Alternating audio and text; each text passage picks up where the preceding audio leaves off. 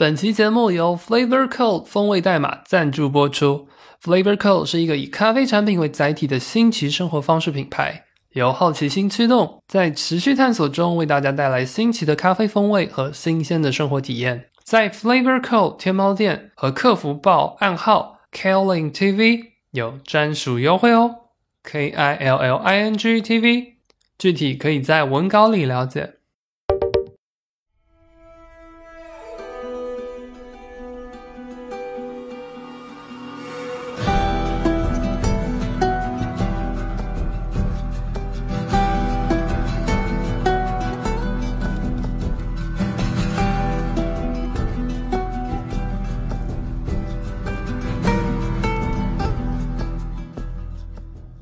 欢迎来到英美剧漫游指南，我是凯。如果身处末日，我希望我像《行尸走肉》里面的奴哥一样，有一只狗狗能够陪我在丧尸末日里面冒险。大家好，我是 Sarah。末日来临的话，我只想找一个人开上一辆车，一起在废墟里面游走探索，就像动画《少女周末旅行》那样。大家好，我是伟杰。如果是在末日的话，我会希望随身有一个小锅，可以方便煮吃的和喝的。大家好，我是陆小鸟。在世界末日，我什么都不需要了，因为我需要的就是世界末日本身。谢谢世界。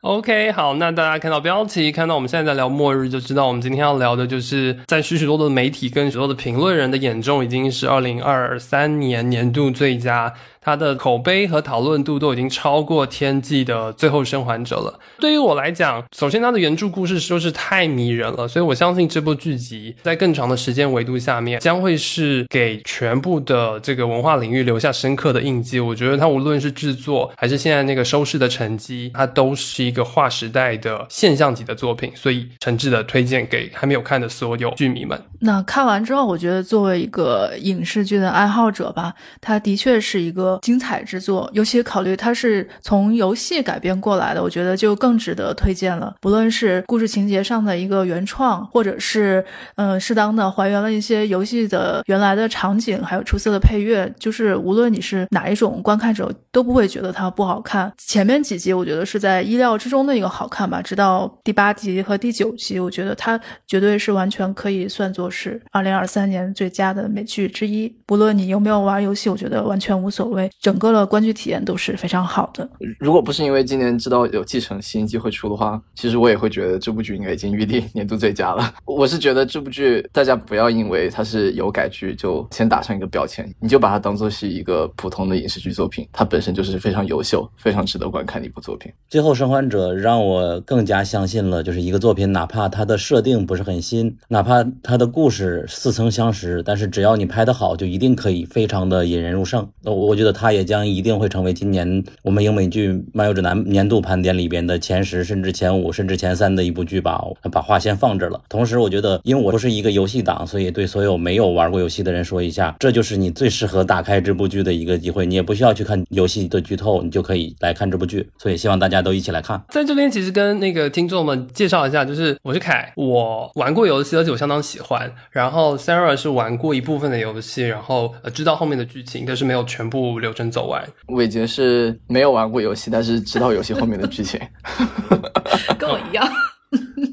嗯，去年封城的时候，我们玩了这个游戏，但是因为我手比较残，所以我就玩了两张，我就实在是打不下去了。但是就是前面的那个游戏的场景印象比较深刻吧，就是最近录之前我晕了后面的故事。嗯，对我是完全没有玩过游戏，但是我在第八集看完了之后，非常想知道接下来怎么样，然后就看了一下游戏的解说，未来的解说，所以说最震惊的那些反转之类的我都知道了。那今天就是来聊这部剧集，那我就先大家跟听众简述一下这部剧集的一些基础的状况。《最后生还者》这部剧是 HBO 在今年年初推出的电视剧，它的原作是改编。在二零一三年，由知名的顽皮狗工作室推出的同名的那个电子游戏《Last of Us》。那这部剧集改编成剧版之后，一共有九集。故事讲述了一个在真菌这种病毒肆虐的一个类似丧尸末日的那样一个世界观背景当中，由我们呃熟悉的佩德罗·帕斯卡，就是红毒蛇，也是曼达洛人，他所饰演的 Joe 要护送一位少女，叫做 Ellie。在这样的一个丧尸的肆虐的这样的一个情况之下，要从波士顿穿越整个美国到达呃西部，然后呃为了一个非常更加重大的理想，然后也为了他们各自的一些求生的意志去穿越前行的这样的一个故事。这一部剧集从背景上，从制作人上面，其实名头就非常的厉害。它有两位联合制作人，一位是呃切尔诺贝利的克雷格麦辛，对，然后另外一位制作人就是原作游戏的主创尼尔德鲁克曼。这部剧集在播出之后，就是已经受到了广泛的好评了。然后许多的评论家认为是迄今为止最佳的游戏改编作品。对我觉得这些话题我们在之后的篇章里面都可以具体来聊一聊。在呃播出到现在，从观众市场的上面已经获得了非常积极的反馈。它已经打破了去年最热门的《龙之家族》的收视记录，然后在 HBO 的收视排行榜里面，现在排名仅次于就是当年全游的第八季。所以就是它在有这么宏大的，而且是顶配的这样的一个制作水准之下，然后有众多备受好评的演员参演，然后又是改编自这个这么经典的游戏原作，就是我觉得这很多很多的元素组成下来，就变成了这个今年我刚刚提到的最为现象级的作品。所以我们接下来就是从这些原著 IP 啊，然后制作啊、演员啊、剧情的细节等等等方面，我们来就是来具体跟大家聊一聊这种不同面向之下，这部作品到底有什么就是相对这么深刻的呃印象，它的成功到底。是出现在哪里？那我们刚刚提到嘛，这部剧集它是改编自就是呃同名的二零一三年推出的这个游戏，它的原作的工作是来自于顽皮狗。顽皮狗是一个在索尼旗下的一个游戏工作室。呃，这个游戏刚刚推出的时候是在 PS 三的这个游戏主机上独占的。它是一个那种第三人称的，包含了潜行战斗。动作冒险和恐怖生存这几个元素集合在一起的游戏，呃，我对这个游戏印象最深的，也是最打动我、最让我无力自拔的，就是它的那个游戏的电影感非常非常的强。他用了很多真人捕捉，然后用了许许多多当时那个机台上面就是最佳的那个显像效果的方式，然后去演绎了一个剧本非常细腻的这样的一个故事。它在那个游戏的剧情或游戏的那个设计当中，因为它是一个丧尸末日的那个剧情推进的这样的游戏，所以它里面有几个玩法的重点在于，比如说它的物资非常的稀缺，你没有办法就是像那种 COD 啊，或者是开无双那样，就是大杀四方，然后或者是有很强力的武器和装备都没有。就在那个过程当中，潜行战斗的意义是什么？因为你物资很少，你血量很少，你很难通过补给品来补充你的血量，所以你要通过潜行和解谜的方式。比如说你遇到敌人，你要先想象你要怎么去用最少的资源、最少的动作、最少的代价去解决掉你的敌人。路途当中前进的时候，比如说发现一些你没有办法跨越的障碍，那比如说你可能要找到呃隐藏的梯子，或者你可能要找到隐藏的某些道具，或者要推箱子。这些元素有的其实是之前在神秘海域或者在之前的那种前作就已经有过。的，但是他把这些元素集合在一起。你说潜行战斗或是路线解谜，这些都不是新的东西，可是把它集合在一起，同时又引入了一个这么深沉的故事背景，就基本上就是剧集呈现的那个故事，然后它就让那个玩家在整个过程当中非常非常的深刻。查了一下，《最后生还者》是 Meta 上评分第五高的这么一个游戏啊，前面还有几位，比如说我很喜欢的，像这个《荒野大镖客》，还有《神秘海域》。以及 GTA 跟蝙蝠侠，而且这部游戏是不是第一部和第二部出来的时候都拿了很多年度游戏的大奖？对，第一部出来的时候，当时 TGA 应该还没有开始办，但是他拿了很多其他机构办的那些年度游戏的奖项。我觉得要给大家补充一下，第一部作品当时他出那一年，他的竞争对手有哪些？在很多机构评年度游戏大奖的时候，同一年的游戏有像《生化奇兵：无限》，对，还有 GTA 五这样的可以名列青史的游戏，他是打败了所有那些游戏，拿到很多机构办的年度游戏这个最大的奖项，所以真的非常的不容易。是，没错，这绝对是列入电子游戏史殿堂级的游戏。是的，是的。虽然说我没有玩，但是我还是可以很用力吹的。我也是啊，虽然说我没玩，我还是看了两小时视频的，所以说这也是是我第一次奉献。给了最后生还者，我肯定不敢评价，但是确实很认同凯说的，它比较像电影的一个游戏嘛，包括对话中的故事，他们遭遇的东西都是很剧情的。自己不敢玩这种游戏，也主要是原因就是就就是害怕嘛。就是从小时候有一个看那个鬼屋的那一个游戏，我不知道你们知不知道，就是突然出现鬼狙击，你要打他，然后这种心理阴影。生化危机吗？或者死亡鬼屋？就叫鬼屋吧。我我可我我这么暴露年龄了吧？我的小时候可能你们还没出生吧？你是在街机厅玩的还是在家里玩的？没有，我只是在一个店的外边，他们户外一群人围着看着他玩。嗯，户外的话，我估计是街机厅的死死亡鬼屋可能性大。可能是死亡鬼屋吧。对，还可能是第一代那种东西。你们两个是同年 同年龄人。不是伟杰暴力年龄了。对，自此之后，包括什么半条命那种游戏，我也不敢玩。就是突然出现一个人，这种事情太吓人了吧？啊，突然出现僵尸就更是了。我觉得这部游戏真的就是出太早了，因为一三年的时候我还在读书，又暴露年龄，没有 PlayStation，而且在学校，所以那个时候没有办法这么自由接触到游戏。我觉得要不当时出的时候，我应该是会玩。结果就是后来错过了它发出的时间，对吧？后来就是再出重置版，我就会觉得已经是个旧的游戏，我就不会想再来碰。所以就是因为这个原因，我就一直没有实际上去玩。我是玩了两年才玩，然后玩完之后，我也是当下就是有那种相见恨晚的那种感觉，因为就是真的是非常非常的触动到我，就是整个游玩的最后的那个体验。对，但是我刚刚会提到那个游戏玩法，有一个很重要的点，我会觉得就是它那个玩法其实跟那个丧尸末日物资匮乏的这个整个大的设定是相关的，然后它是有一个完整的一个概念上的设计的。嗯，可是如果我们刚刚有这么多的好评，我觉得要给它的差评是它的很多的系统是承接于之前的作品，所以我觉得实际上它的战斗系统做的不是那么的顺畅，就是我觉得它还是在一个侧重在剧情上面的游戏，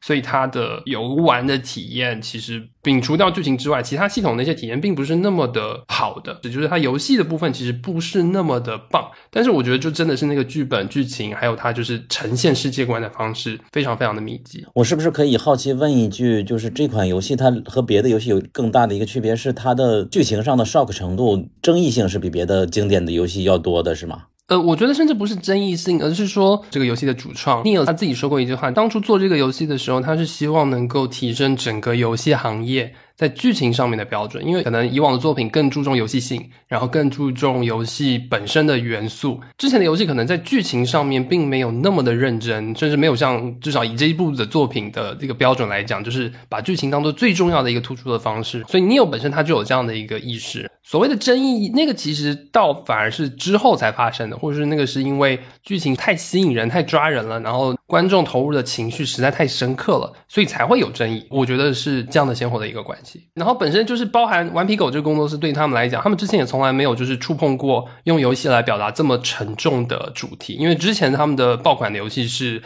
神秘海域》，是一个就去年改编成电影，虽然那口碑不好说，就是是一个非常呃喜剧向的古墓。冒险的那种游戏，对啊之前是没有这么沉重、这么深刻的主题跟情感表达的。神秘海域是不是那谁演的电影呀？Tom Holland 蜘蛛侠爆米花的，那个对对，就是去年的那个。荷兰弟的。OK，评价不怎么样，嗯嗯而且我觉得想想你要考虑到第一部游戏出的时候是十年前，当时游戏行业还在处于对电影化叙事探索的一个阶段，还没有到最近这几年这么成熟。这部游戏当时出在那个年代，它在剧情上的尝试可以说是非常大胆也非常用心的。对它可能应该就是电影化的这种尝试的一个，我不能说是先行者，但是一定是有一个立下里程碑的这样的一个作品。电影化应该是从《神秘海域》开始。对我知道说先行者应该是更早像小岛秀夫做那些作品，但是扯远了。顽皮狗像刚刚提及的，它最早的几个作品包含《神秘海域》，以及在之前，OK，那是我的童年，就是《古惑狼》。对，尤其是《古惑狼》，其中有一座 Crush Team Racing，就是一部古惑狼为主角，很像那个超级超级玛丽赛车的。好，可能只有我一个人玩过，但 anyway，我我有看过别人玩了，我自己没有玩。那个是我小时候，因为我曾经在某一个朋友的朋友家玩过一次，然后之后一直都是魂牵梦萦这个游戏。对，所以这个嗯 C C T R 这个游戏，当年我后来才知道，OK，这个游戏以及后来非常喜欢的《神秘海域》，以及后来非常喜欢的《最后生还者》，都是嗯顽皮狗这工作室做的。只不过古惑狼后来被东视暴雪给收购了这个 IP。哦不，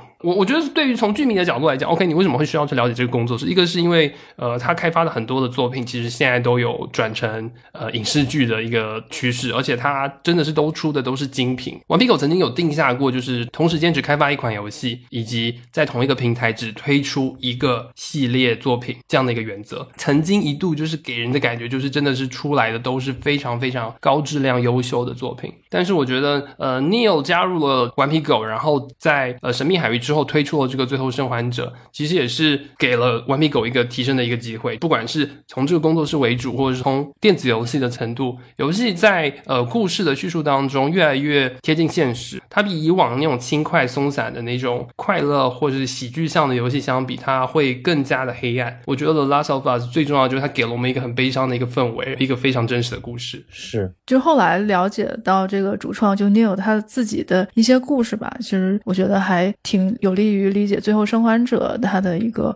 创作灵感来源。因为 Neil 在上学的时候，他主修的是犯罪学，就是刑侦，然后他当时就自己非常想成为这么一名惊悚的小说家吧。但是他后来因为进了这个顽皮狗，就开始对游戏产生了特别大的一个兴趣，所以就开始学习这个剧本写作。然后《最后生还者》应该说是他长久以来的这么一个梦想吧。他觉得通过游戏这种形式，也可以创造出一种激发人们共鸣的这这么一种艺术作品吧。当然了，他说这个是其他艺术形式达不到这点，我是坚决不赞同的。但是呢，应该说从这点开始，他也开始了自己的这个游戏创作之路。顽皮狗这些游戏。就我个人最喜欢的是《神秘海域》，因为嗯，《神秘海域》给了就平常可能对影视作品更感兴趣的人，尤其像我这种，就是它的那个视觉上的奇观，还有叙事的这种顺畅度，至少对我来说是比《最后生还者》能够更吸引我的注意力吧。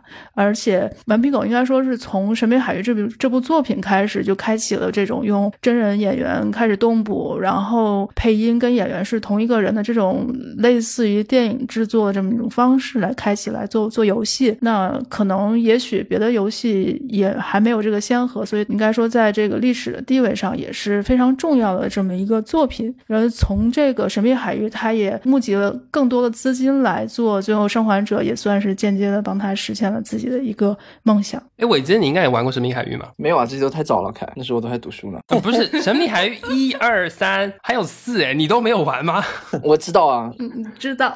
就是因为那个系列在我开始 接触的时候已经出到四了，你知道吧？我就不想突然从四再开始突然插进来玩。OK，就是好孩子读书时候不不玩游戏。那你 COD 和战地是不是也都没有玩过？那不是，主要是那时候我审美比较匮乏，都不好意思跟你们说。一二一三年时候我在玩啥呢？我那时候热衷于玩二 K 和 FIFA 这种年度换皮游戏，我的审美还没有高级到要去玩。最后生还者这样优秀的游戏，说来真是惭愧。好，拉回来，刚刚三二讲到那一点，其实是还蛮重要的，就是《神秘海域》和《最后生还者》就这两款游戏大爆，或者说它的电影感来源很重要的一点，除了剧本之外，它其实真的就是大量使用到了真人捕捉和配音。然后我觉得他们从配乐上面也会下了很多的血本，真的是就是按电影制作的那样的方式去，呃，全方位的有制作人，然后有配乐、有配音、有美术，然后用这一种的方式去呈现的那种的媒介作品。我觉得它的成本和它呈现给观众和使用者那种传达的情绪，是真的不再下于电影或者是影视作品的。这也是那个老调重弹那个所谓第九艺术的这个说法。我觉得一部最让我 shock 到这个概念，最让我觉得这个概念真的就成真的，一个是《最后生还者》，另外一个就是多年之后的《荒野大镖客二》的那一代。对，anyway，就是所以就我觉得就是这类似的作品真的越来越多，而且最有趣的是这些作品。跟跨媒介的互补，比如说游戏改编成剧，或者说剧改编成游戏，就等等这类的影视的互动，我觉得之后也是会越来越多了。好，那我们接着来聊一下关于剧集的制作的部分。刚刚提到这部剧集其实最知名的就是呃两位制作人，那除了 Neil 之外，另外一位制作人就是我们刚刚提到前几年非常受到好评的切尔诺贝利的一个主创，就是克雷格麦辛。我后来在看到一些访谈才知道，因为 Neil 本来不是一个电视人，就是他想要推动呃《最后生还者》这个作品，其实也很久了。索尼曾经在二零一四年的时候决定过要开发这部电影，但是后来因为有一些分歧啊等等等，就这个最终宣告失败了。二零一四年那个版本的电影曾经一度差点就是要由梅西威廉斯，就是《全游》里面的阿雅这个角色二丫来演，他有主动去争取过，但是二零一四年《最后生还者》要改电影的这样的一个计划就是。失败了，谢谢二丫。对，不是不是因为他的原因，对，不是因为他的原因，因为呃，有些媒体报道说，索尼当年希望就是这个 IP 可以有更多的大场面。但是 Neil 本人他是原著的作者嘛，他也会希望说可能要有更深层的方式才能去传达。呃，我们刚刚提到就是这个克雷格麦辛切尔诺贝利的这个制作人，他是这一部作品重度的粉丝，然后他自称有玩过十二遍的游戏版的 Last of Us，应该是二零一八年的时候，就是呃有人引荐，然后他终于认识了 Neil。然后两位一个是有媒体资源和优秀作品前作的前辈，然后另外一个是原作的作者，就是引荐进来之后，互相的呃媒体资源的结合，然后再加上 HBO 愿意投钱，才终于有。这部作品，而且最好笑的就是，因为同样是顽皮狗的去年的《神秘海域》电影爆了之后，才给了你有就是非常重大的决心和底气，就是说这个主题一定要变成剧集，用长一点的篇幅来完整的呈现，而不是变成一个动作电影或者是惊悚电影这样的一个方式。所以去年的《神秘海域》的失败，其实某种程度上也促立了这个终于能够完整的被呈现。除了这两位核心的制作人员，这部剧其实在许多的层面，其实我觉得都有一种全明星队的感觉，就是包含这两位制作人他们个别指导了一集之外。本剧的最后四集其实找到了三位本来不是电视人，然后甚至是在那个欧洲的各大电影节上有过得奖啊、入围作品，更接近学院派的这样的那个影剧制作人。然后，尤其我我自己印象最深的是第六集的导演杰斯米拉。对，杰斯米拉他的作品，我我记得我去年前年上影节我看过他的那个《艾达怎么了》。咱俩可能是同场，对，我们应该是同场。然后那一部讲的其实就是那个南斯拉夫内战的时候，就是关于同国之间的种族清洗和同国之间的那种战争的那个情况之下的那个高压的一段历史，也有类似集中营的屠杀的那种。是的，是的。然后那部电影就是对，OK，给我真的非常震撼。甚至我连我在进入场之前，我其实我没有查，所以我不知道那部电影是什么主题。然后就反正看完出来之后，其实有很大的那个情绪的 shock。所以。呃，这部电影应该是二零二零年也在欧洲的很多的电影奖项入围。可以就是，嗯，想综合说一下就后面这三位导演吧，因为这三位导演，一个是你刚才说拍这个《艾达怎么了》的这位，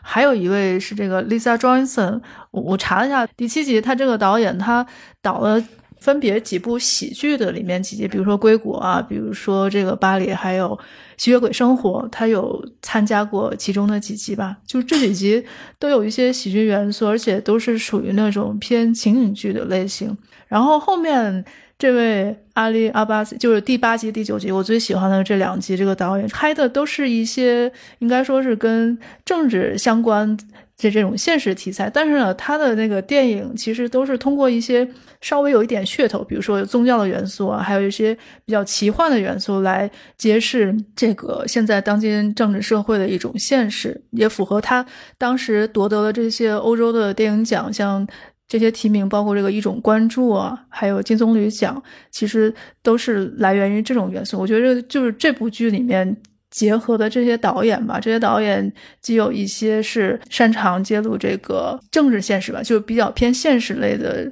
题材；就有一些呢，又非常的有这个《最后生还者》的这种奇幻的元素，就结合的还是挺好。中间又插入了两集比较个人向的，像第七集跟第三集。就他们两个导演其实都是偏情景剧化这种呈现的一个方式来交代这个主角他们的一些，比如说心路历程的成长或者背景的故事，觉得就是它整体其实结合的还是蛮好的。嗯，而且像个人化的第三集讲 Bill 和 Frank 那一集，他请来了《这是最》那一部剧的导演 Peter h o 啊。所以你也可以看得出来，他拍第三集这样的题材非常得心应手。对，我觉得也是因为他知道功劳非非常大，所以导致第三集当时出来以后也是一度评价非常好。是，刚刚 Sarah 提到阿里亚巴西，他二二年拍那部《圣之》，我也有看嘛。嗯，那部电影还是很棒。他对性别的讨论非常的勇敢，他绝对不是只是伊朗版的《七宗罪》，或者是说伊朗版的《星座杀手》。他表面是讲连环杀手的故事，但实际上他想讨论的东西远远不止那些。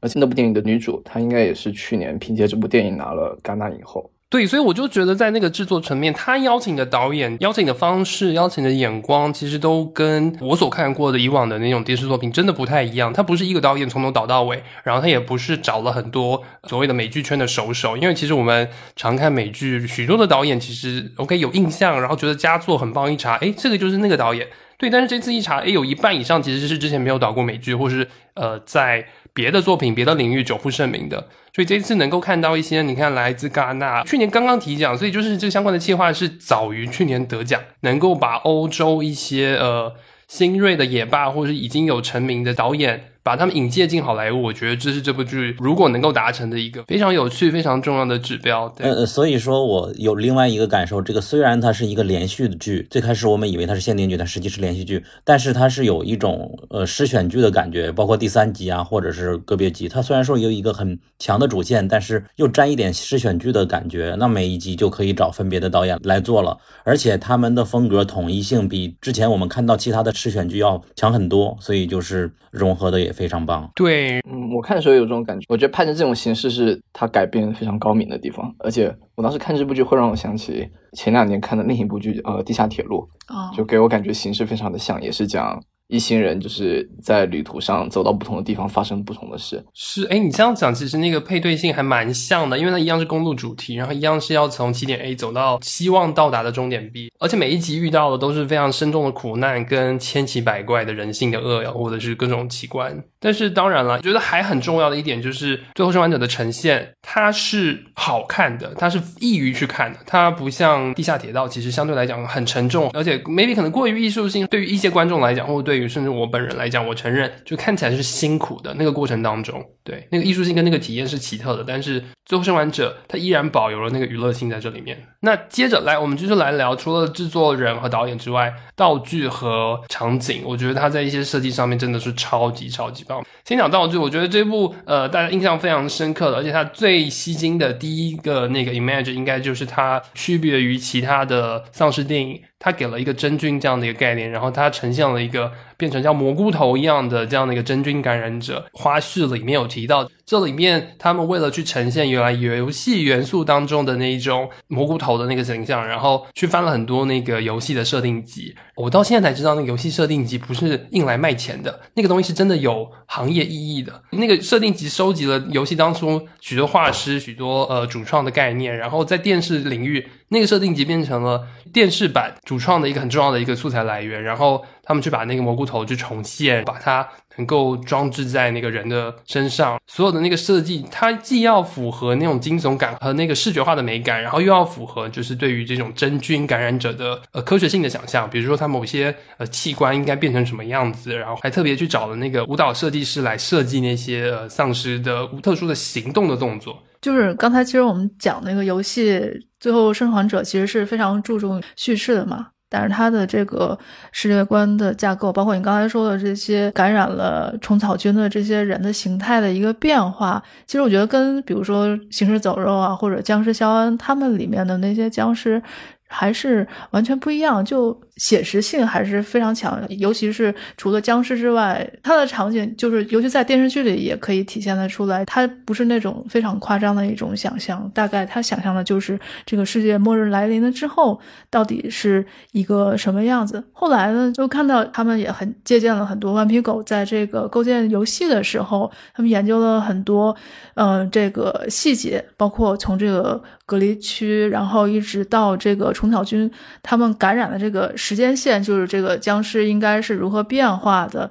当然电视剧也是尽量的都去还原了。他为什么能做这么详细？后来就发现说，好像是我不知道是不是 Neil 还是哪个主创，他们就是看了一部这个科普的《地球的脉动》。对，好像是 BBC 纪录片。他们还看了一本，就是社就是社科那种科普书，讲的就是这个世界毁灭了之后，自然环境会变成什么样。反正就提取了很多科学家的一个想象，然后最后做出来这个游戏的细节。对，然后它里面其实大部分的那个丧尸，主流我们看到的都是真人去演的，就是它很有限的去使用 CG。所以那些丧尸，就刚刚提到它的那种感染之后的不同的等级，比如说从最早的那个 Runner，然后到。后来的 clicker 就是寻声者，就是头上开始出现花瓣，然后会发生那种嘎啦嘎啦的那种声音。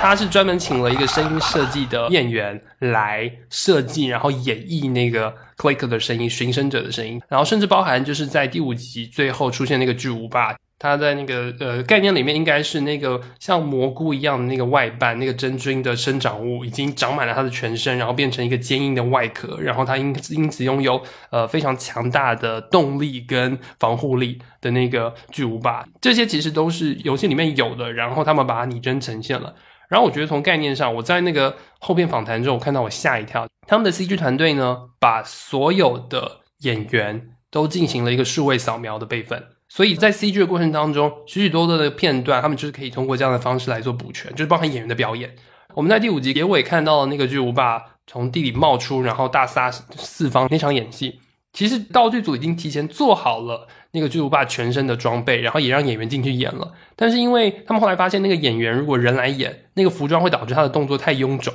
可是游戏里想呈现的依然是他拥有那个强大的那个冲击力，所以做好了全套的服装，然后把它扫描下来，依然就是用 CG 的方式去呈现它那种巨大，而且比人还要高大，而且能够突然冲向一辆车子或者撞飞某一个警察那样的一个情景。就刚才我们说了，他 HBO 花了这么多的心血，就足见说明这部剧真的很花钱，花钱的程度已经超过了《权权力的游戏》前五季的任何一季，所以它的成本其实是非常高的。这个真菌确实是比较符合人类的审美的，就是人类在死了之后贴在墙上那些画面，一看就是非常有设计感。他们一定是学过我们的美术的。对，我在看这个剧之前。确实是没有了解过这个世界是什么样子的，也只是隐约的看到第一集说什么真菌感染啊，没想到真菌感染会把人变成一个像一个花菜一样的头型，然后最后还会变成一个绽放的。彩绘，所以说确实没有想到，还蛮惊艳的。对，他在展现那个惊悚感的同时，那个视觉的美感也同时存在，所以我就觉得这是最奇特的，就是你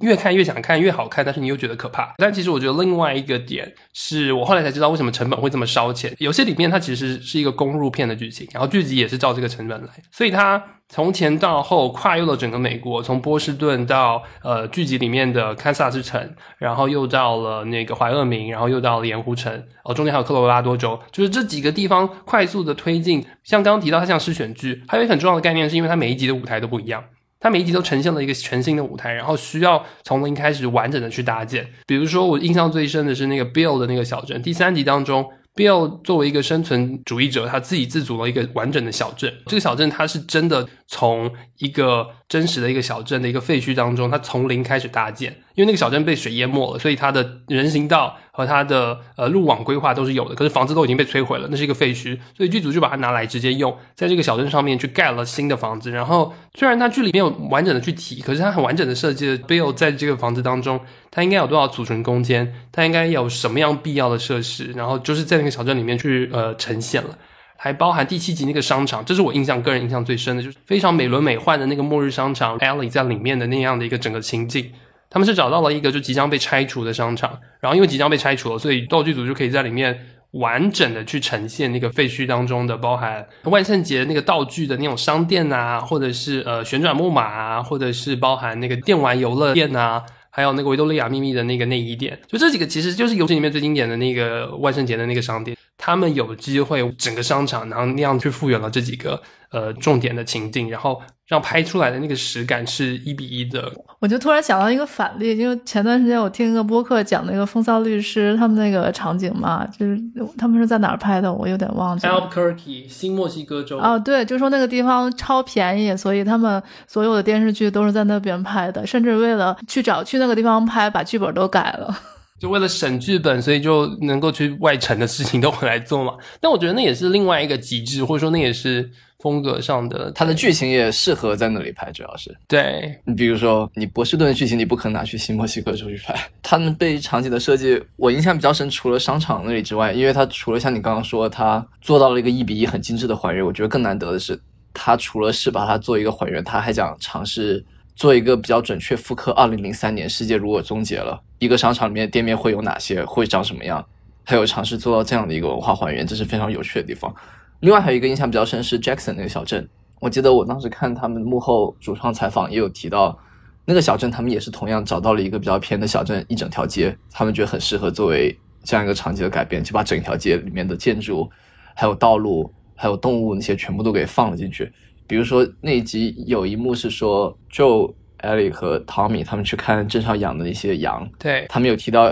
好像是羊羊圈，他们其实是根据那个小镇上一个停车场给改造过来的。但是一看剧的时候，你完全看不出来。就是第六集那个呃跟 Tommy 重聚的那那一集的 Jackson 那个小镇，对，还有甚至包含就是第八集呃银湖，就是跟那个食人教会大战的那那整场戏，也是动用了非常多的雪景，然后也是找到了一个就是得天独厚的位置。哦，他们是去加拿大拍的，我记得他们提到，对，特别的冷，去加拿大 Alberta 没有记错的话。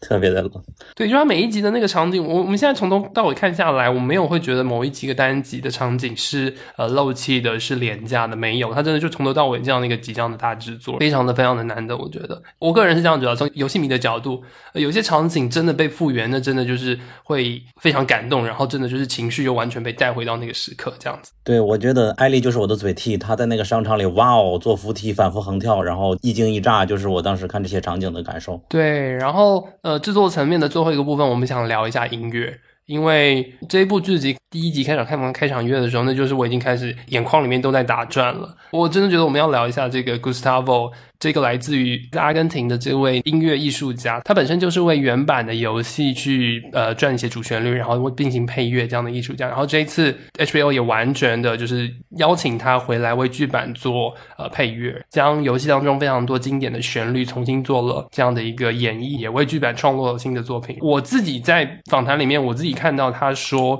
呃，它的呈现的方式其实跟 Neil 本人就是剧作的方式很像，就是它核心的一个原则就是如何用最少的音符、最少的篇幅、最少的内容去呈现，或者说去契合这个情景当中该有的那个情绪。所以我觉得，就是他开场吉他弹的那个旋律，不管是游戏党，我觉得甚至你看过剧完看完之后，你应该也会变成你的耳虫，在你的脑中不停的回放。还觉得他真的很像全游那个开场曲，那个节奏吗？对对，我没有感觉，游戏党完全没有感觉。对，但是我觉得啊，它一样是非常抓人的一个旋律。总之就是把你听哭了，还是看哭了，这都有。我觉得，对，我不知道，哎，剧迷对于这个配乐有什么看法？我觉得还不错，但是可能没有你这么投入。游戏迷对这个旋旋律其其实是真的附着了太多的情绪在里面，就是我们真的是没有办法跳脱。那我们刚刚聊完了那个制作人和众多的主创之后，我们也想来聊一下剧中的两个主角他们的选角和主角的形象。我我觉得我们想先聊一下 Ellie 好了，因为只有我玩过游戏嘛，那我其实之前对 Ellie 的印象。真的是非常非常的深刻，就是只是一个十四岁的穿着红色短袖的这样的一个在呃末世的逆境当中，就是逐步成长，跟玩家看着他成长，而且从一代成长到游戏的二代，就是是一个非常深刻的游戏形象。我我我印象很深的是，当时 Neil 有一个评价是，Ellie 证明了游戏有男性玩家为主导的这个游戏产品，主角是一个小女生，主角是女性，她依然可以获得游戏上的成功。就是这个不会是一个悖论。凯，你会有落差吗？就是第一次选角的时候，你也像其他网友那样觉得有点不太像想象的样子吗？确实是会有落差，因为我觉得他们两个从外形上或从先期的设定上其实不那么像，而且我觉得最重要有一点是因为游戏版本的那个就是人物捏脸的那个模型太像艾伦佩吉了，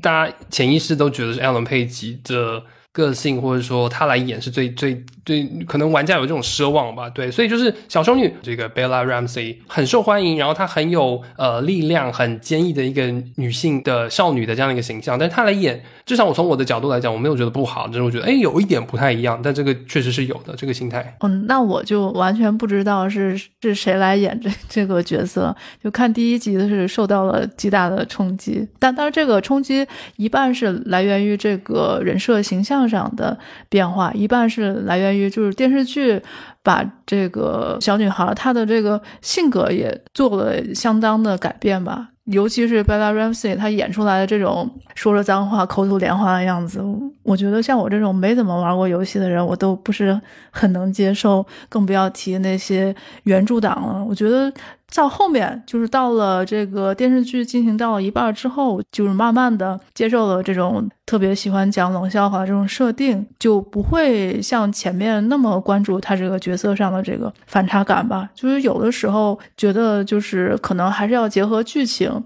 像以前的有一些动画或者是影视剧，在跟这个原著反差比较大的时候，它的口碑也很好，也是因为它。整体在后续的这个故事的构建上跟这个角色合上了，但是前期的话，尤其是在前两集，我觉得就是贝拉这个角色没有让我进入到这个故事，就一直在关注着他这个性格跟游戏里面的反差是多大，游戏里面是多好，这个电视剧让人多么的不爽。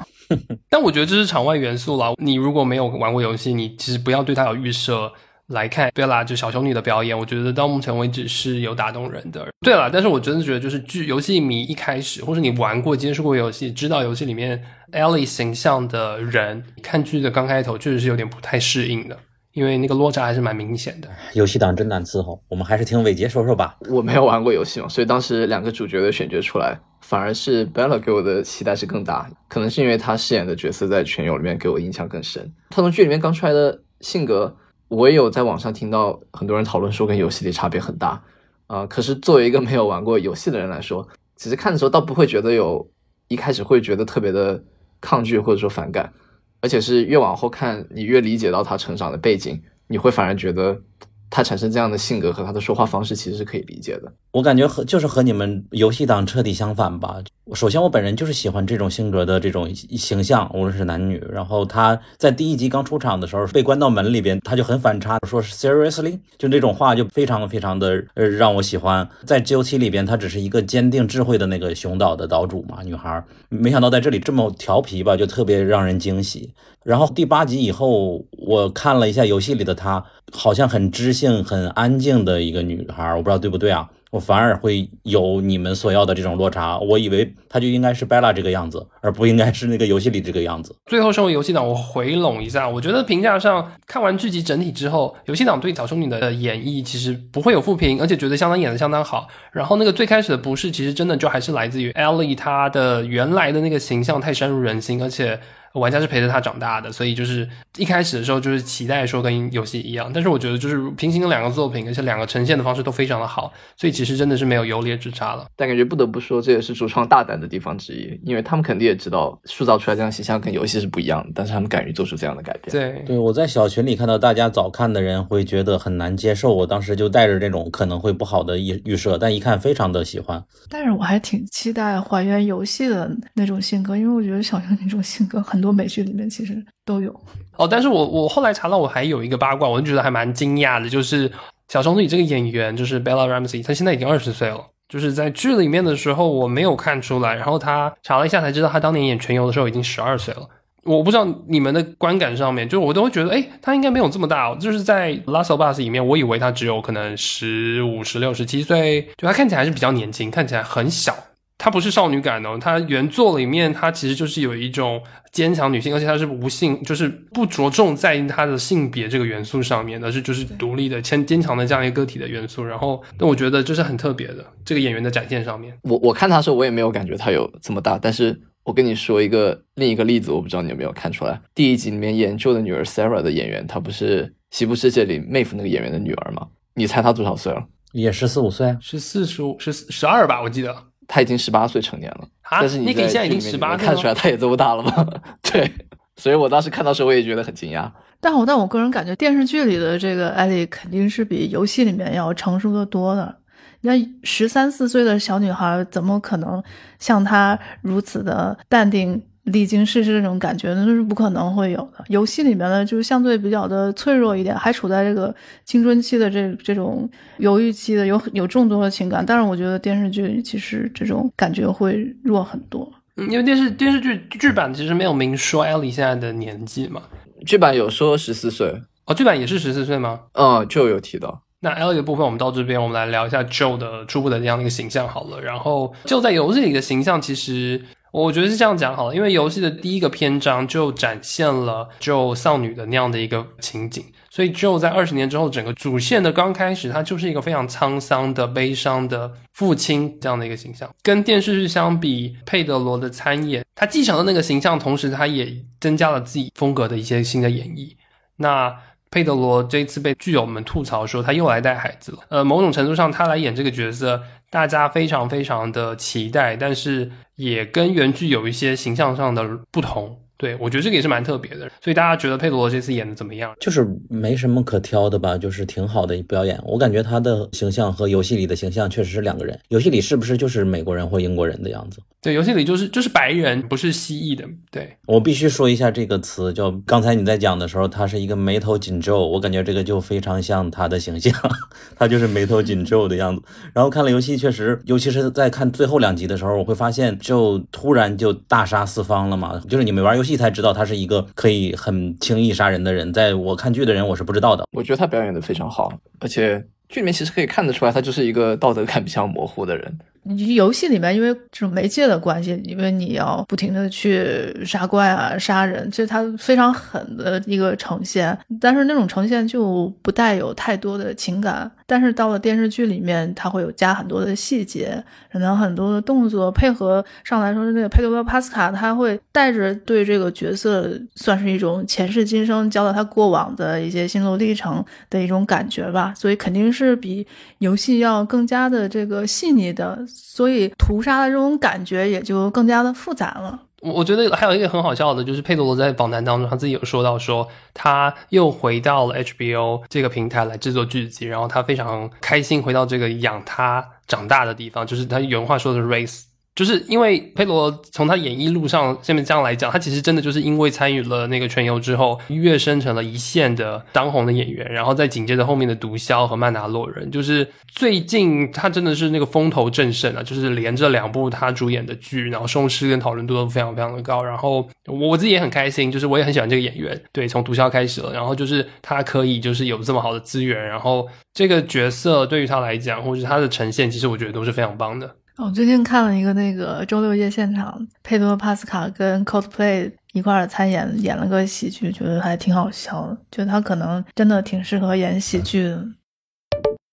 感谢 Flavor Code 赞助本期节目。接下来的几分钟，你将听到主播们聊一聊关于我在世界末日喝咖啡遇到长颈鹿这件事。以下片段来自《最后生还者》的第四集。下面请先听一道听力题。Oh, what the fuck is that? You don't like coffee? Is that seriously what those Starbucks in the QZ used to sell?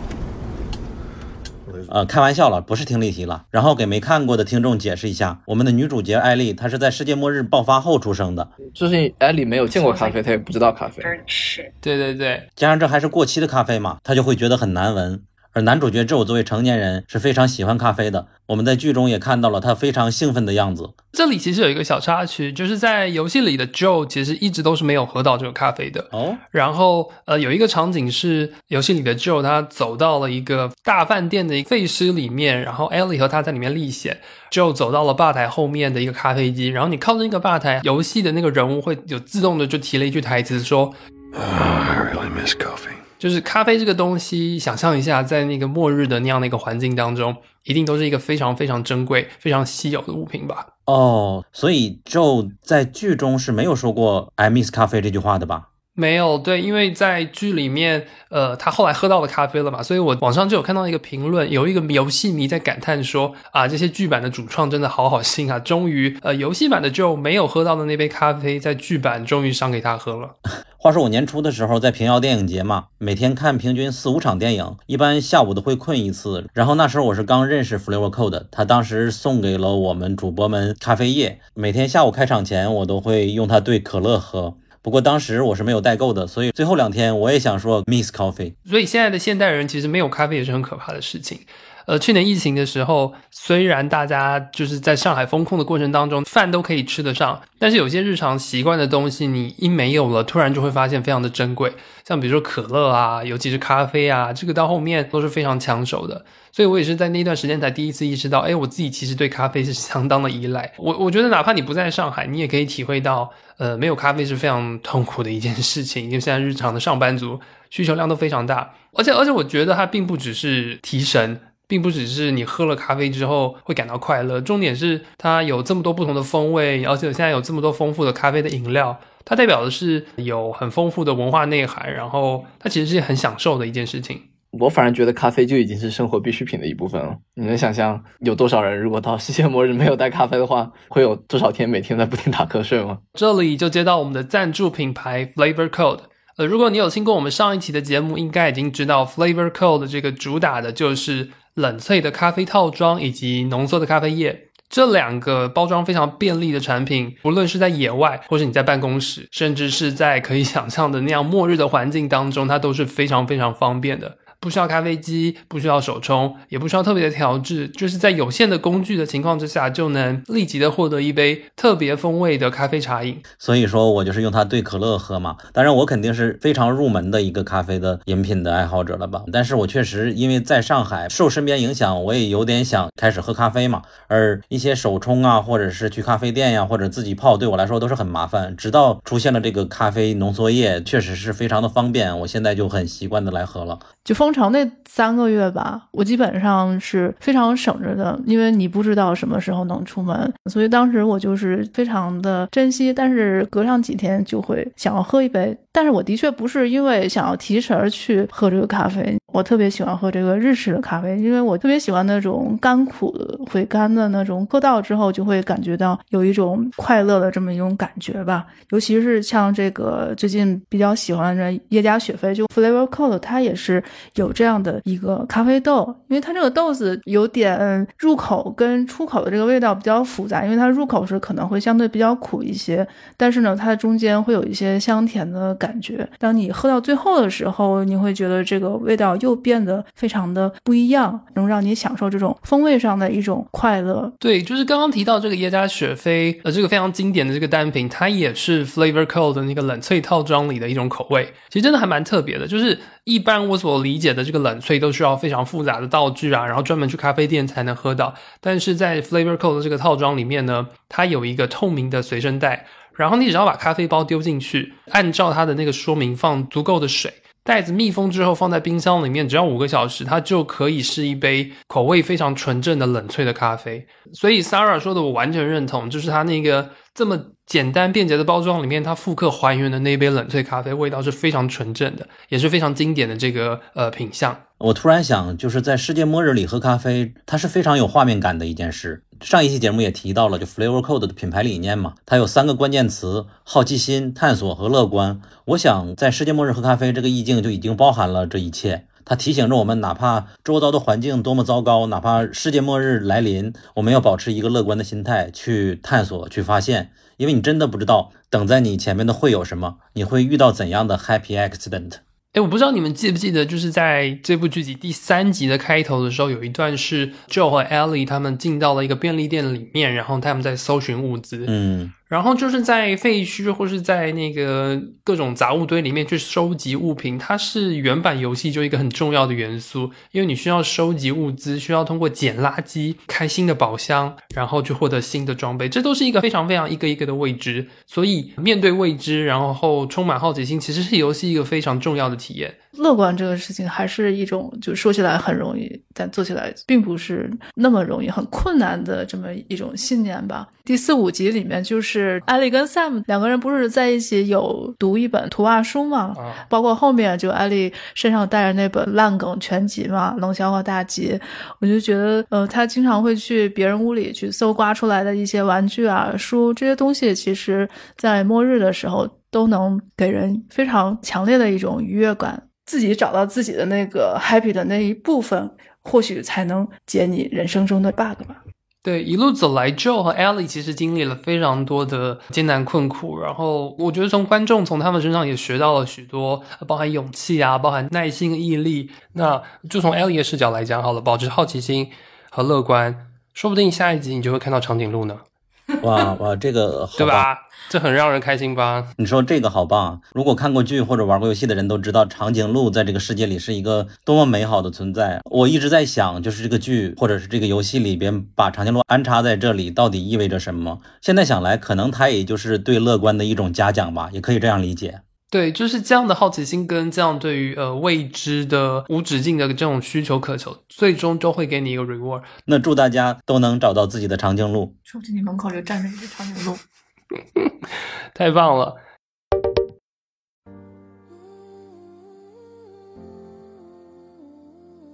我们的微博、微信公众号和小红书都叫英美剧漫游指南。微博和小红书会发布新鲜的英美剧资讯和新剧观感。微信公众号则只会推荐我们认为非常好看的剧。另外，我们还有播客听众群，可以在公众号后台回复 “Killing TV” 找到入口，K I L L I N G T V。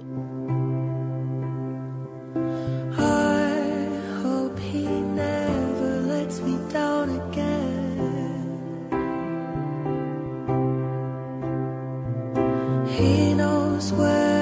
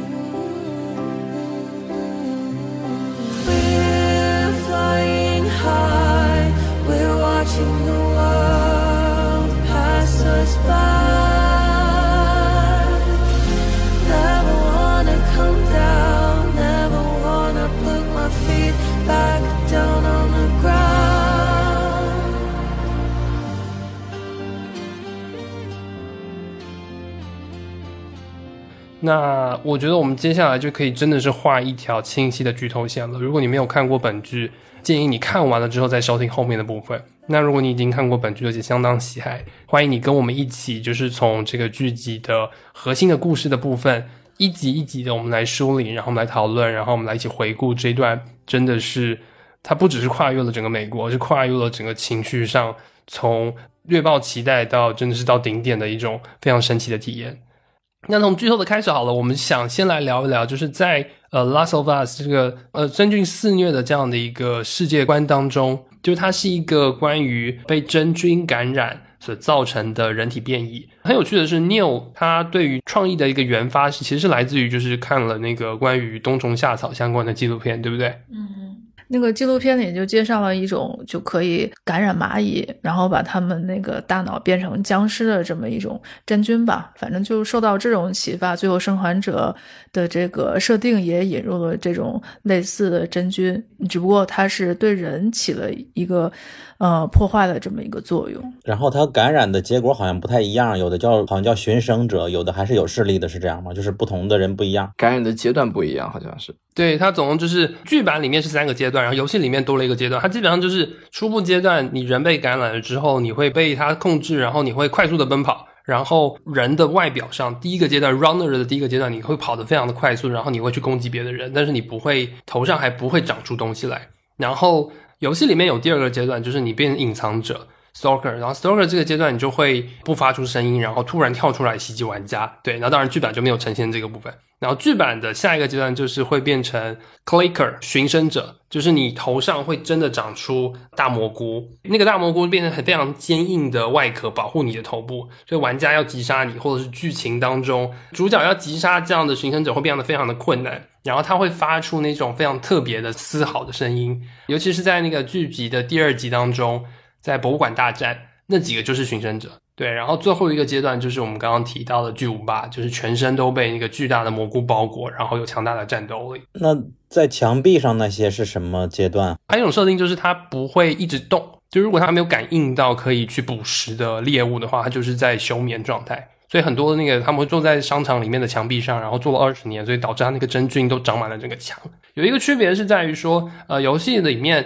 那个真菌还可以通过孢子空气传播，也就是你靠近真菌或靠近呃病毒量很高的地方的时候，你呼吸也可能会中毒。所以游戏过程当中，很多时候玩家是需要戴上面罩来防止吸入病毒。曼达洛人，对，也对，就像曼达洛人一样，但剧版就是去掉了这个设定。看到报道说是希望让演员能够更完整的去呈现脸部的一些表情和动作，然后同时剧版增加了一个就是孢子病毒会一次控制一大群的感染者这样的一个设定。这个这个我觉得在之后的那个几季当中，故事当中可能会有更进一步的延展。就是总体来说是它就是会比那个游戏版的更加的有智慧，然后更加的有风险性。哦，我想问一下，游戏里它应该最开始没有一个五六十年代的电视节目在介绍这个病毒吧？没有，所以那那两个片段，游戏迷看到了，简直就是头脑爆炸，就是哇哦，居然把那个讲故事的阈值、讲故事的那个门槛提到这么高。我当时看到的就是这样，我觉得 HBO 前两集的那个开场真的太惊人了。而且他一开始通过电视节目讲解这一个真菌可能感染人类的原理，会让你觉得非常的可信嘛？因为它里面说的理由是说，随着全球气候的变暖，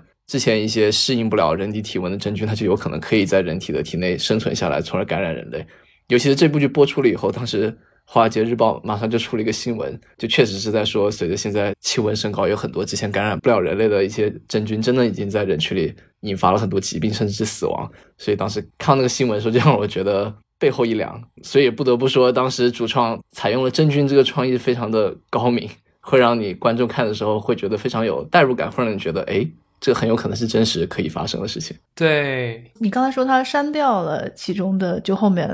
包子的那个设定吗？呼吸传播的啊，设定。呼呼吸传播这个设定，其实它电视剧的设定还是集中在这个虫草菌，它是通过这个农作物传给人类的。我觉得，因为这点其实跟那个新冠还蛮像的，就是在动物或者植物身上传播给了人类，然后它在医学上就是这个虫草感染了人类的这个大脑吧，然后人类就变得非常有攻击性、极具传染性。就当时觉得跟新冠的传播还有这种就有很多现实的影子，对，就是他没有直提，他甚至也没有说跟现实有直相关，但是就会感觉好像就在身边的感觉，对。然后关于病毒，这个就是这个世界观最重要的一个突破性的事件的发生。但是在病毒发生，然后人类秩序崩坏了之后，其实呃，所有的幸存者开始组建了不同的组织形式。那我们来讲一下，在这个幸存的世界当中所呃形成的各方势力。好了，最主要的第一个就是 FEDRA。F E D R A FEDRA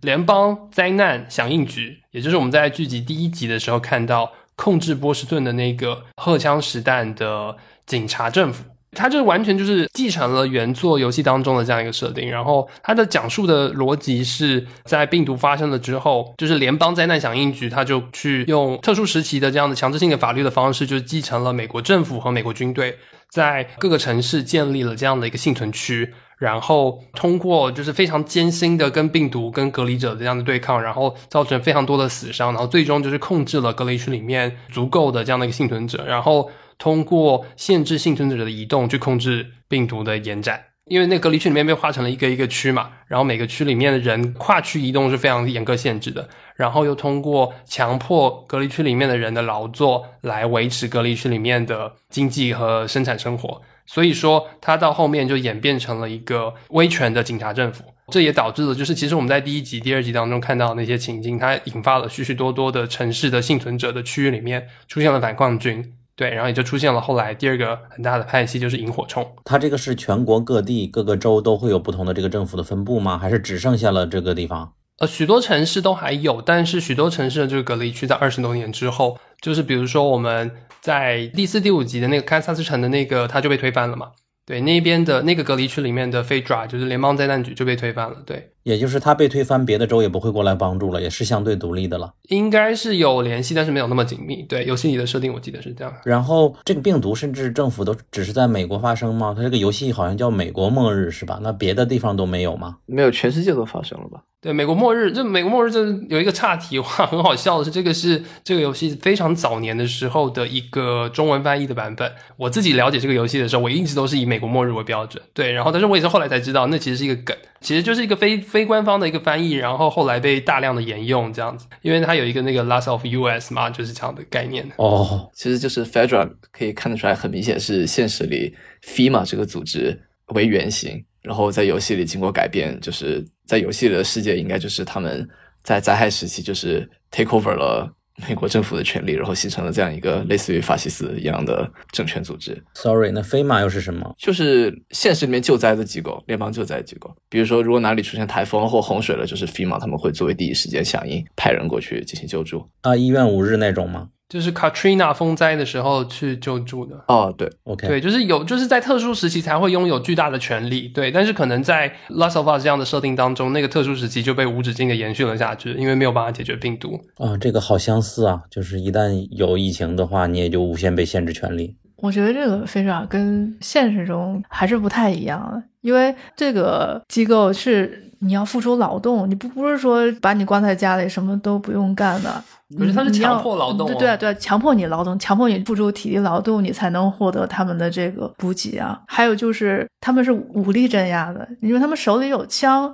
所以是强迫当地的老百姓也好，必须要听他的。当有另方另外一方比他有更强的一个势力，你就把他推翻了。是的，呃，我我其实我觉得萤火虫和飞爪这边的跟两个价值观的对抗，我觉得在第七集 Ellie 和 Riley 的那个许多对话当中，我觉得其实都有很多更深层次的的探讨。我我们可能一开始看那个 Fedra 就是是非常的威权，非常的呃强迫，但是我觉得他们的那样的一个理由，或是在那样的一个情境当中，尤其是那个教官，就是在警察学校里面，他跟那个 Ellie 的那段对话，我就觉得他已经不只是一种威权的恶，他是那种官僚机构的形成的恶，然后那官僚机构里面的人的那个展现，又是那么的理所当然。就我觉得那个那样整体的语境是非常的惊悚，然后又是印象非常深刻的。我们提到 Phaedra，然后提到跟他对抗的萤火虫。萤火虫就是在因为 Phaedra 的这样的一个威权的这样的一个统治之下，各地就是串联起来了许许多多就是反抗的意见。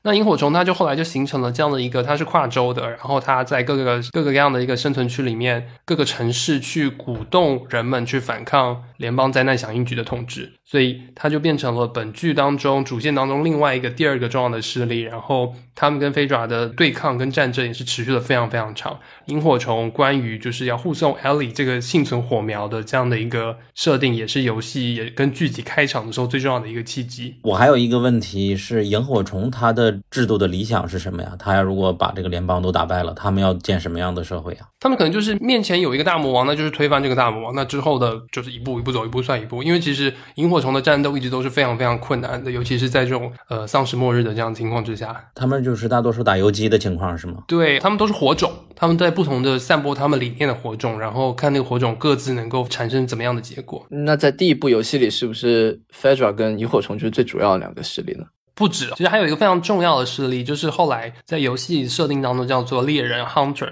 Hunter 就是许多的自治区被萤火虫煽动，推翻了 Fedra，推翻了那个集权的威权统治。就比如说游戏当中的匹兹堡，那剧中改成了堪萨斯城。那这两个城市的自治区，他们因为受不了了那个 Fedra 的威权统治之后，在萤火虫的煽动下推翻了他们的统治，但是他们变成了人民自治的这样的一个情况之下，他们没有能力去自给自足，他们没有能力在生产足够的东西，也没有能力去跟别的城市做沟通，所以他们就慢慢形成了去捕获、去掠劫所有路过行人的这样的一个组织，他们就被称作猎人 Hunter。这个说的就是那个黑人父子的那一个地方是吧？是的，是的，那是不是类似于剧里说的 Raiders？呃，Raider 其实更像是野外的那种强盗，哦可是 Hunter 它有特别指的就是大城市他，们是有据点的强盗。对 Hunter 可能本来就是一个大城市，人口超级多，所以它面临的生存压力更大。就是我觉得这个游剧里面也在探讨，或游戏里面其实也在探讨说，OK 推翻威权之后，是不是人性就会转向光明面，或是就是就会有好结局？那真的是超超级复杂，然后超级无法确定的。游戏里面其实完全也一样，就是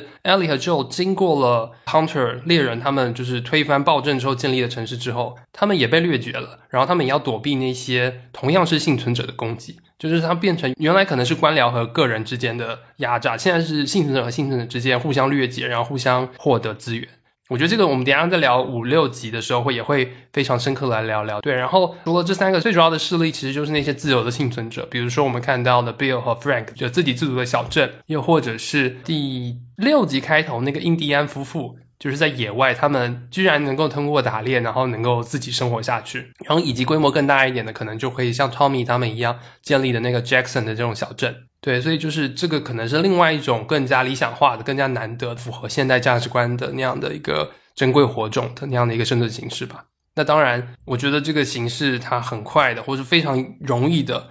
也可能会导向就是我们第八集看到的那个食人的牧师部落。所以这个善与恶真的就是一线之隔，我就是这样觉得。接下来我们就是梳理的剧情，我们从第一集开始，一集一集的跟大家来聊一聊，然后跟主播来分享我们那一集的观剧心得好了。那第一集故事非常清晰，大家印象也都非常深，就是从整个主体故事的二十年开始讲起，然后讲述了疫情最初的爆发和 Joe 丧女的整个过程。作为游戏迷，就只能说它真的是非常高度的还原了游戏序章的章节，然后我觉得这个也是导致这一季评分很高。其实第一季刚才就想说，就是印象最深的还是这个开头嘛。这开头其实是非常切尔诺贝利的那种拍摄的方法，厚厚重的历史剧。对，虽然它只是短短的一个片头、一个访谈，但是它在里面融入了一些现实的元素，又融入了他自己设计的一个就关于虫草菌的一个设定。因为他讲的这个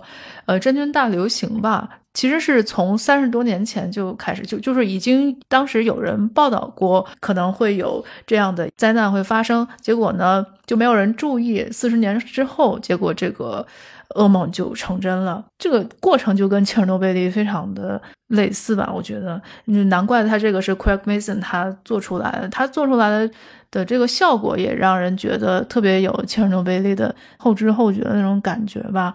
包括他访谈那两个人，好像也是比较有名的一些演员。对我看，呃，有一个演过那个斯拉瓦克斯，还有一个是演过硅谷的那个 Big Head。对，反正第一集里面，我个人印象比较深。我不太满意的是这集实在太长了，就不应该合并到一集，不一定非得要让这两个主角非得在第一集里面相遇，这实在是没有这个必要。嗯，不过一般这种开篇的集都是很长，好像。然后我第一集呃，反而联想到的还是个第十一号站，因为他们最相似的就是都是疫情突然爆发了，然后这个世界的一无所知的那些人们，然后无论是去了个便利店啊，见老奶奶，然后发生了什么，就会看出来那种非常微妙的那些变化。你能知道灾难发生了，但是他们不知道那种，加上配乐，觉得非常的有感觉。我觉得第一集给我印象最深的是 Sarah 的表演。Sarah 这个角色，她在这部剧里的定位其实是挺艰难的一个任务。对因为首先他不会有很长的出镜时间，但是选他的演员必须要做到能够在这么短的时间内给观众留下这么深的印象，让观众可以认同为什么他可以造成只有他整个人生停滞二十多年。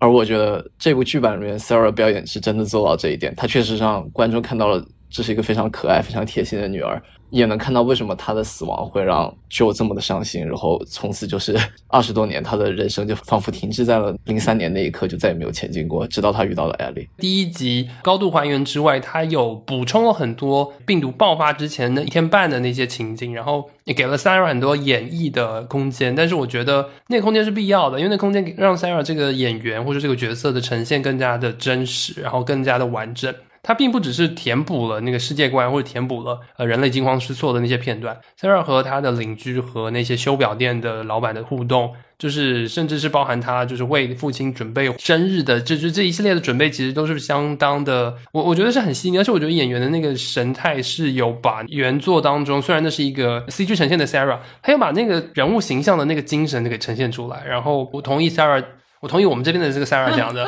我同意第一集的篇幅确实是有点长了。然后我觉得收在就是剧版的剧情当中，就是女儿离世的那个部分就够了。二十年前的情节单独成一章是更好的节奏，而且从故事上来讲也会更好一点。但是如果把它收在女儿去世的话，感觉篇幅就会有点太短。而且这一集我不知道你们有没有看幕后的采访，嗯、一开始我忘了是 Neil 还是另一个主创，但是其中一个人他们一开始的想法是把第一集的结尾放在。救烧尸体那一段，就你们记不记得剧里面一开始有一个小孩从野外进到隔离区，结果发现他是感染了病毒，然后就把他给杀了嘛？啊我觉得那也那也挺好的啊。主创意思是说，就是把结尾停留在就去烧尸体，然后把尸体丢到火里，翻身小男孩的鞋子那一段就戛然而止。但是后来应该是我忘了是 Craig 还是 HBO 的高管在看了以后给他们建议，大概意思就是说你真的确定要把 pilot 放那一段吗？所以后来我们看到呈现出来是现在一个九十分钟的效果，就是把剧情停留在了 Ellie 跟 Joe 第一次发生了情感的羁绊的这一刻停止，就是剧里面应该是停在了 Ellie 第一次发现 Joe 是他在生命里少遇到一个愿意保护他，然后去伤害其他人的这样一个人。因为 HBO 觉得第一集必须让两个主角相遇，不然的话大家就弃剧了。我我也可以理解啦，理解就是 L 一定要上线，然后任务一定要接到，然后开始出发行程这一点。但是我会觉得，至少第一集我看的时候，我会觉得收在这个节点功能上太强，任务性太强，但是从那个情绪上，刚刚经历了上一个高潮，然后这边后对面的铺垫的部分太长，稍微有点可惜。哦，但我会觉得说，因为 Neil 他在采访的时候，他一直说他这部作品一直想探讨的是人们为了爱会做出什么样的事情，所以你从他的想表达的意思来上来说，第一集收在呃 Ellie 他发现 Joe 对他有保护的这种行为，然后可能 Ellie 心里第一次萌生出了对于 Joe 产生情感的这一个瞬间，可能会更符合他想表达的主旨。我个人会觉得，如果只是停留在过去的时间，那我就不知道这部剧是讲什么的，会有这种感觉。对，我记得 HBO 的原话是，他们会担心观众不知道在干嘛，然后观看书就不会接着上去，就是那个悬念没有留下来。对，好，那作为游戏党这集最后提一集，就是觉得一定要提到，就是他们刚刚离开家里，然后要逃走的那那个大概两分多钟、三分多钟的那种戏，完全是 Sarah 的主观视角在看 Joe 和 Tommy 在前面开车。这个地方是第一集里面一比一还原游戏里面视角的一个部分，然后这也是我我突然能够意识到说这部剧集和游戏有多么大的相同和不同，然后最突出的一个点是，它终于可以用不只是单人视角去呈现故事了，它可以既用单人视角，但是又更多元的呈现了游戏当中的那个世界之外的外边第三视角呈现的一些东西，然后那整场戏是非常酣畅淋漓，然后如果你们有看过游戏的那个片段和剧里片段的那个比较。那个其实是一个非常呃印象深刻的片段，而且那段还特制了一个车辆，就是那段车的车其实根本不是 Tommy 在开，而是有另外一个人坐在车顶，他用车顶的一个特制方向盘去控制那辆车，然后才能让 Tommy 三百六十度去完成那个拍摄。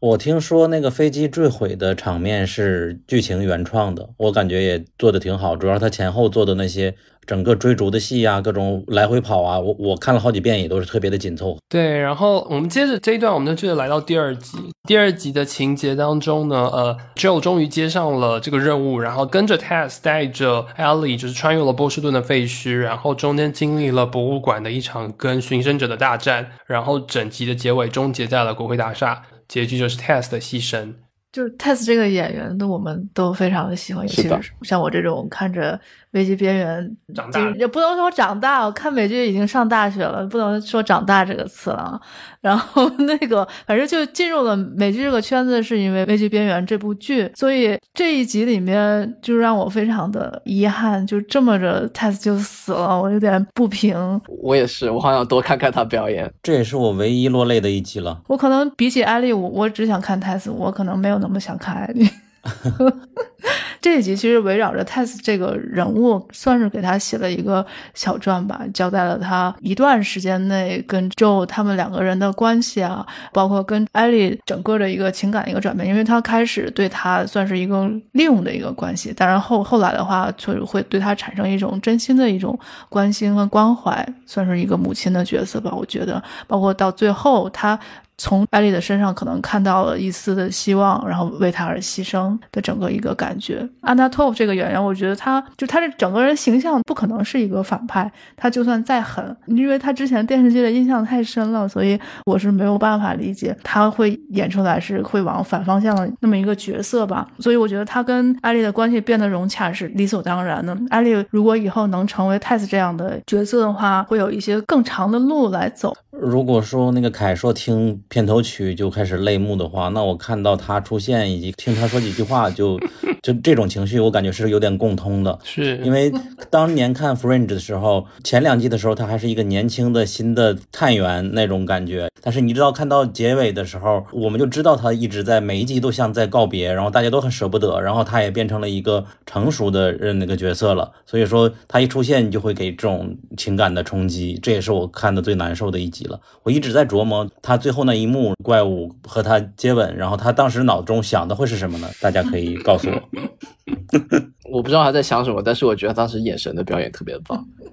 然后在群里我问过好多次，他真的走了吗？他不是主角吗？排名第二的主角吗？为什么他就走了呢？直到凯跟我说，他其实只是个 NPC。他在那个 IMDB 上面，就是、除了那俩主角，就是他的名字，就只有他们仨。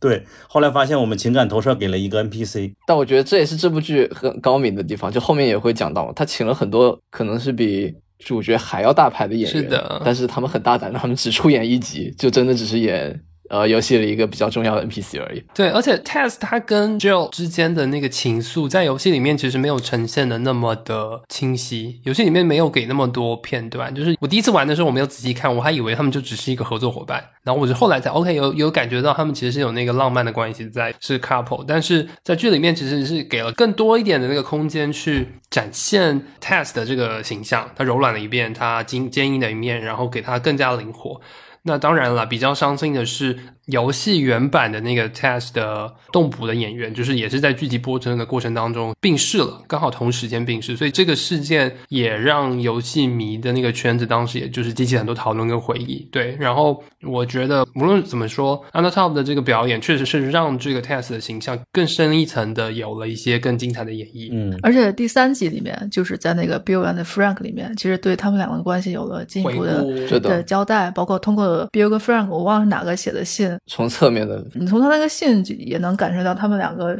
肯定是有这个爱情的元素在的。对，就是那个拿了所有的物资，然后一定要保护 Test 的那句话。嗯，是的，哦，刚刚忘有没有提到，就是忘了补充是，其实这一集跟上一集一样，开场的时候有另外一个视角去呈现了，它假定的是在印尼如果病毒爆发的那个当下，我我觉得那个那个开场片段，其实我也觉得还蛮特别，而且我觉得很很深刻，我觉得就是也也是延续了刚刚那个第一集的厚重历史有质感的，对对对那样感，而且他这一集其实就也是回答了刚刚想讲的一个问题，他这是一个全球性的问题，嗯对他弄了一个完全不主流的，而且大家也根本听不懂他的语言的那样的一个第三世界国家。用这个词是不是有太中心主义了？我收回。用了一个完全大家不熟悉的语言的一个遥远的国度的科学家跟警察的互动，然后来展现这个病毒的世界性的影响，那个是很惊悚的那个开头。嗯，然后对于我一个新人的话，因为我每集都会看，想知道它有什么新的设定拓展嘛。这集新出的设定就是那个寻生者的出现嘛，原来知道僵尸是这样的。对，寻生者这其实很重要的就是它复原了游戏，就是这个章节当中确实是真实存在的，在波士顿的博物馆跟跟寻生者的一个大战，那个场景复原也是让人非常感动的，因为那是一个很难突破的关卡，游戏玩家那边死了很多次，所以就是那个每个楼道啊，跟每个转角长什么样子，就是都在脑中都可以想得出来，所以呃那边的那个战斗是比较激烈，而且是因为是剧版的改动，所以他把那个战斗变得更加合理性。因为游戏里面还是会有一种要偏向游戏性，所以要反复的战斗、多次的战斗，好像主角变成 John Wick 的那种感觉。所以剧版的这个改动我是喜欢的，因为它让它更合理了。就是少数的几个寻生者，游戏里面的数量比这个多多，可是，一样是在那个场景之下，然后一样是会造成一个非常致命的后果，然后带来情绪上的波澜。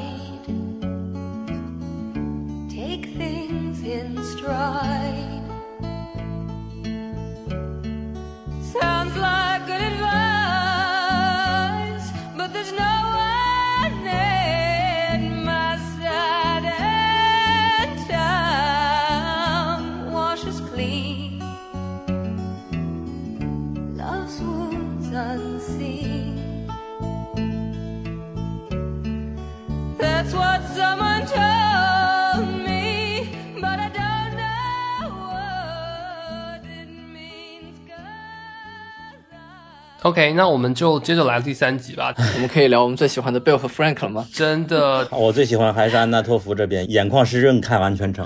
Bill 和 Frank 的这个第三集，它是讲述了 Bill 和 Frank 他们两个人在疫情中相遇，并且厮守一生的故事。他们才是主角。这一集给我最大的游戏党或者知道游戏内容的人来讲，在于它是完全纯原创的剧情，嗯，我也看到了。它是改编了游戏里面的其中一个角色他的背后可能发生的故事。游戏里面，Bill 是一个在 Joe 和 Ellie 前进过程当中帮助过他们的一个生存主义者，他有很多自己准备的东西。然后 Frank 是一个在路途当中遇到了一座尸体，然后你从 Frank 的尸体上会看到他留给 Bill 的一封信。游戏里的故事是他们两个共同的幸存了下来，可是 Frank 想要出去历险。Bill 不想要，所以 Frank 就独自离开。然后他最终就是落入那个丧尸的攻击，然后写了一封信给 Bill 说：“我不应该离开的，你说的是对的。”然后游戏里面没有那么直接的去展现 Bill 跟 Frank 之间的同性关系。那我觉得剧集真的给呃游戏党非常大的说冲击也罢，惊喜也罢，或者真的是本身这集就太精彩了，太美了，然后太有爱了。对，然后豆瓣帖子看的我也非常快乐，因为许多人都破防了嘛。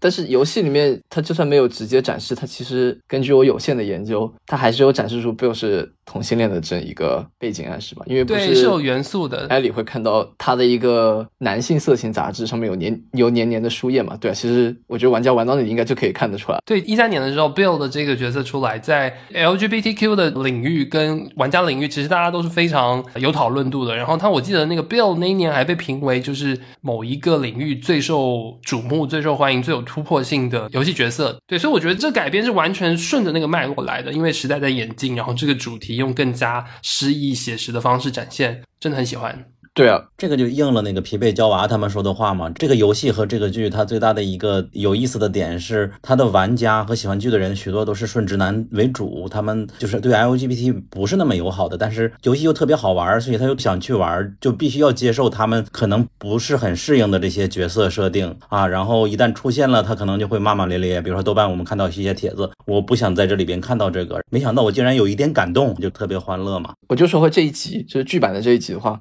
就这真的就是特别美、特别大胆的一集啊！就是像这样的一集，它的主角真的就是 Bill 和 Frank，反而 Joe 和 Ellie 完全是配角，一直到了片里的结尾，等到 Bill 和 Frank 都已经离去以后，他们才终于姗姗来迟，到了这个地方就出现了几分钟的出镜镜头。这样的集，你在别的电视剧里可能就是别人会说的 filler episode，就是用来填充时间的。可是，在这个剧集里面，这一集反而给你展现了这么一个有深度、这么完整的一个爱情故事。另外，这一集给我觉得印象很深的一个有趣的点在于，如果你去想一想 Bill 和 Frank 这样一个人物的特点的话，Bill 他是什么样一个人呢？他是一个 survivalist，而且他不相信政府，他是一个无政府主义者。他在末日之前就觉得政府都是法西斯、是纳粹，然后而且他是一个特别内向、不会出去跟外面人 social 的人。另外，他因为生活在一个比较偏远的小镇，你可以想象小镇上氛围应该是偏向于保守的，所以在剧里你也有看到展现，他一直到了这么大年纪，他都没有出柜过，他一直是到世界末日，他才终于展现出了真正的自我。但是另一边，Frank 是什么人呢？你可以大概猜测出来，他是一个来自于大城市的人，他喜欢艺术，然后他非常的 social，喜欢跟不同的人交往。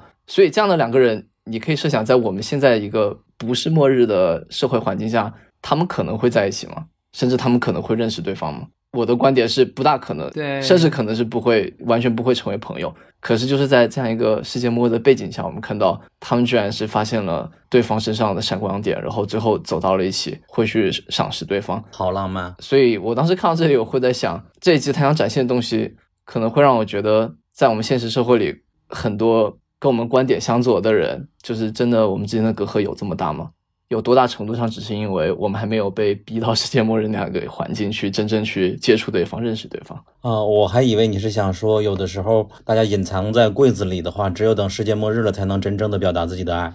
其实我我觉得从这个剧里面呢，其实每一集里面都有一点这个体现吧，就是正是因为它是在世界末日的这么一种情境下，就好像人类的那种天性里面的这种纯良跟。直率才被激发了出来。比如说这集里面，为什么这个 Bill 跟 Frank 一个人这么的保守？为什么碰到他一下子就就接纳了他，两个人就在一起了？那可能是因为他自己在这个地方已经独自生存了太久，实在是特别渴望去跟另一个人的一个交谈。官方 podcast 里面有一句话，我觉得很打动我，就是 Bill 他是一个保守的贵州人，他身在贵州，他一直都没有出贵过，听成了贵州人，贵贵州人，贵州人。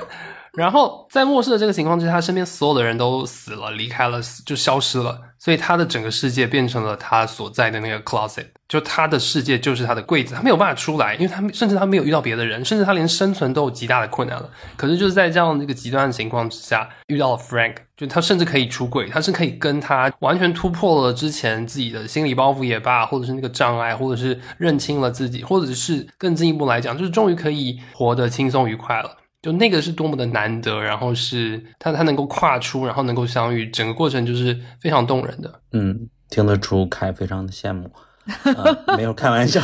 我分享一个不知道你们是否一致的，我以为可能只有我们这种剧党才会有的观感，就是我一开始是不知道他们是这样的关系，然后观剧的时候是非常的紧张的。那 Frank 在那个陷阱里边出现，然后 Bill 靠近的时候，让他把东西都丢过来，慢慢的走近，全程一直到后边他们一起吃饭，然后弹钢琴，我都一直担心 Frank 什么时候会反杀他。就比如说他最终说服了 Bill 去弹钢琴，然后他在背后，我就以为他是不是把一个餐刀偷偷藏在袖子里，然后等他开始弹琴的时候，直接就给他脖子捅了一刀，然后最后他们上床，我才会解除了这个嫌疑。我不知道你们有没有这样的过程，所以你们是戒备的吗？最开始会有戒备，而且我甚至会觉得说，Frank 的有些表现过于逾矩了。好像有点不礼貌，或许好像有点你确定你真的要讲？不是不是，我的意思是，你们以为他们会反杀他吗？就是有这种担心吗？可能没有到反杀，可是我觉得那个突破跟 surprise 出现是两个人跟剧迷都在等待的。其实那首歌啦，他们在中间他们破冰或是嗯情感抒发，最重要的就是是被我唱那首歌，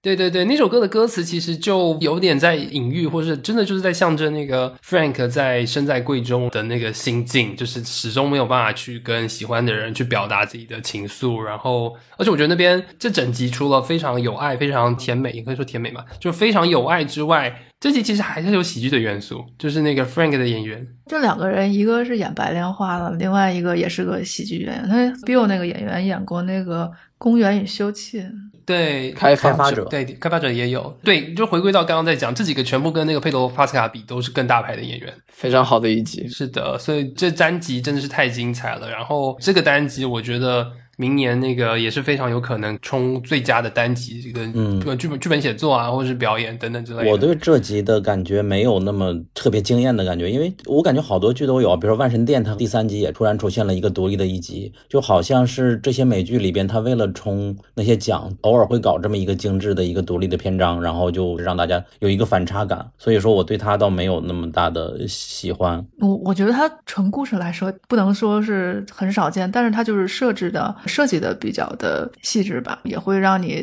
多想一想，会有很多联想出来。然后问了群里的一些男的群友，他们看到床戏的时候真的是跳过了，我当时也没有想到呢。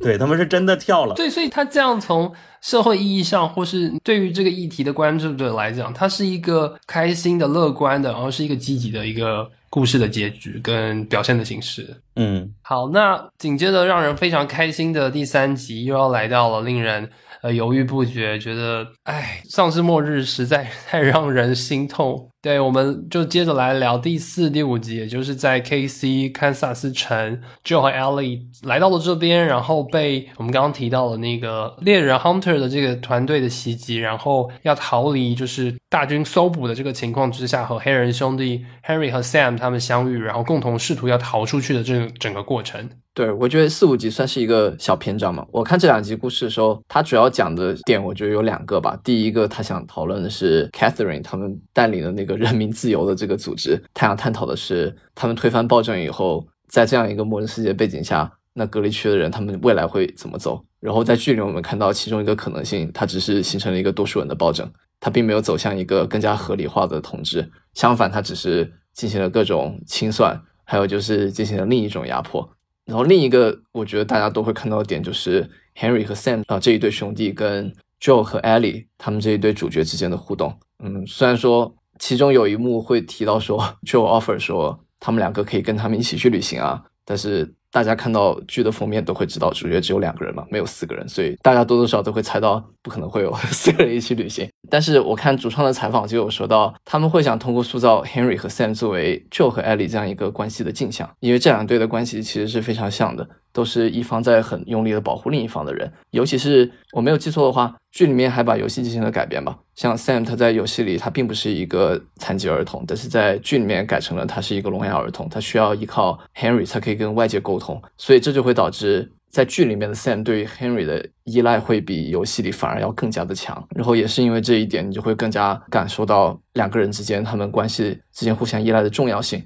然后你在体验了这一点之后，你再看到结局，就是 Henry 他不得不下手杀了 Sam。我觉得对于剧迷的冲击可能会比游戏里感受还要更大一些。是，当然也有一个观点是说，他这种设置是比较取巧嘛，无论是艾莉和男孩的交往，以及他们兄弟俩的交往，都会通过这种方式更容易的煽情我们了，所以说也是一种取巧的方法。电视剧里我觉得挺多这种故意设置的让你哭的桥段，就是这个 Neil 就那个主创，真的就是美国人真的很喜欢这一套。但是我觉得不太一样的点在于说，因为刚刚提到，就是游戏里面的叙事其实是更加沉浸式，而且更加主观视角的。这一部其实提供了另外一个，就是那个堪萨斯城里面，伟杰刚提到那个 Catherine 他们那个人民推翻了暴政之后，形成新的暴政的这个视角。这个地方其实我我也会觉得，就是 OK，这是剧版提供了这个世界观的拓展，然后像第三集给了一个完全独立的篇章，那第四、第五集在那个的部分，我觉得好像也是一个独立的篇章，那完全讲述的是主角团之外的另外一个事件，所以我觉得就是它还是提供了一些不同的视角，然后剧集的节奏跟游戏还是相当不一样的。所以它的优点就是这里边真正的大场面，其实都在 Joe 和艾莉没有参与的过程中就已经发生了。我们只是通过别人听说，然后或者一个切面才知道啊，原来联邦已经被推翻了。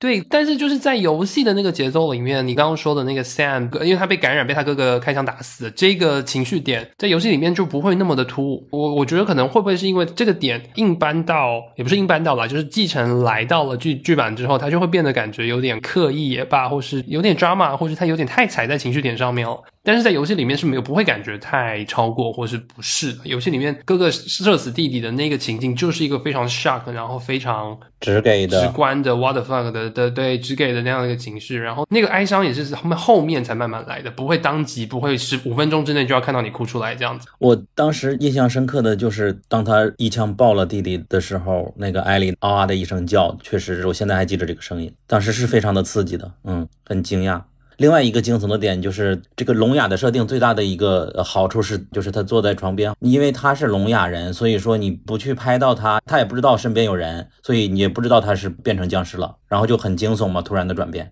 哦，他那个设定应该是因为 Ellie 没有发出声音，被感染之后，他们是主要通过声音来判定别的生物，所以 Ellie 没有发出声音，所以他就没有激活。那那所以说，一个本来听不到的人变成僵尸以后就能听到了吗？我是这个意思啊。哦，哎，这个也蛮特别的，我没有思考过，也有可能哦。我觉得他就是听不到，只有在艾丽拍的时候，他才发现有人在找我，然后他就，所以说他是一个丧尸，在这个世界里他也是活不下去的，他可能一辈子都坐在这里。哦，那也是蛮特别的一个设定。嗯，对。然后这一集我还蛮想聊一下，他们在剧情当中其实是有突破一个地下道，然后在地下道当中，他们其实路过了一个好像是之前幸存者残留下来的一些遗迹，就是在可能有些幸存者逃进了这个地下道，然后通过阻隔两边的大门，可能就在里面生活了一段时间。这个就是复原了游戏当中经历过的一个场景，然后这个也是我觉得原版游戏太精华的一个部分，就是它通过了很多呃场景当中的小道具。比如说，有时候你捡到了某封信，有时候你捡到了某个物件，有时候你看到了某张照片，或是你路过的时候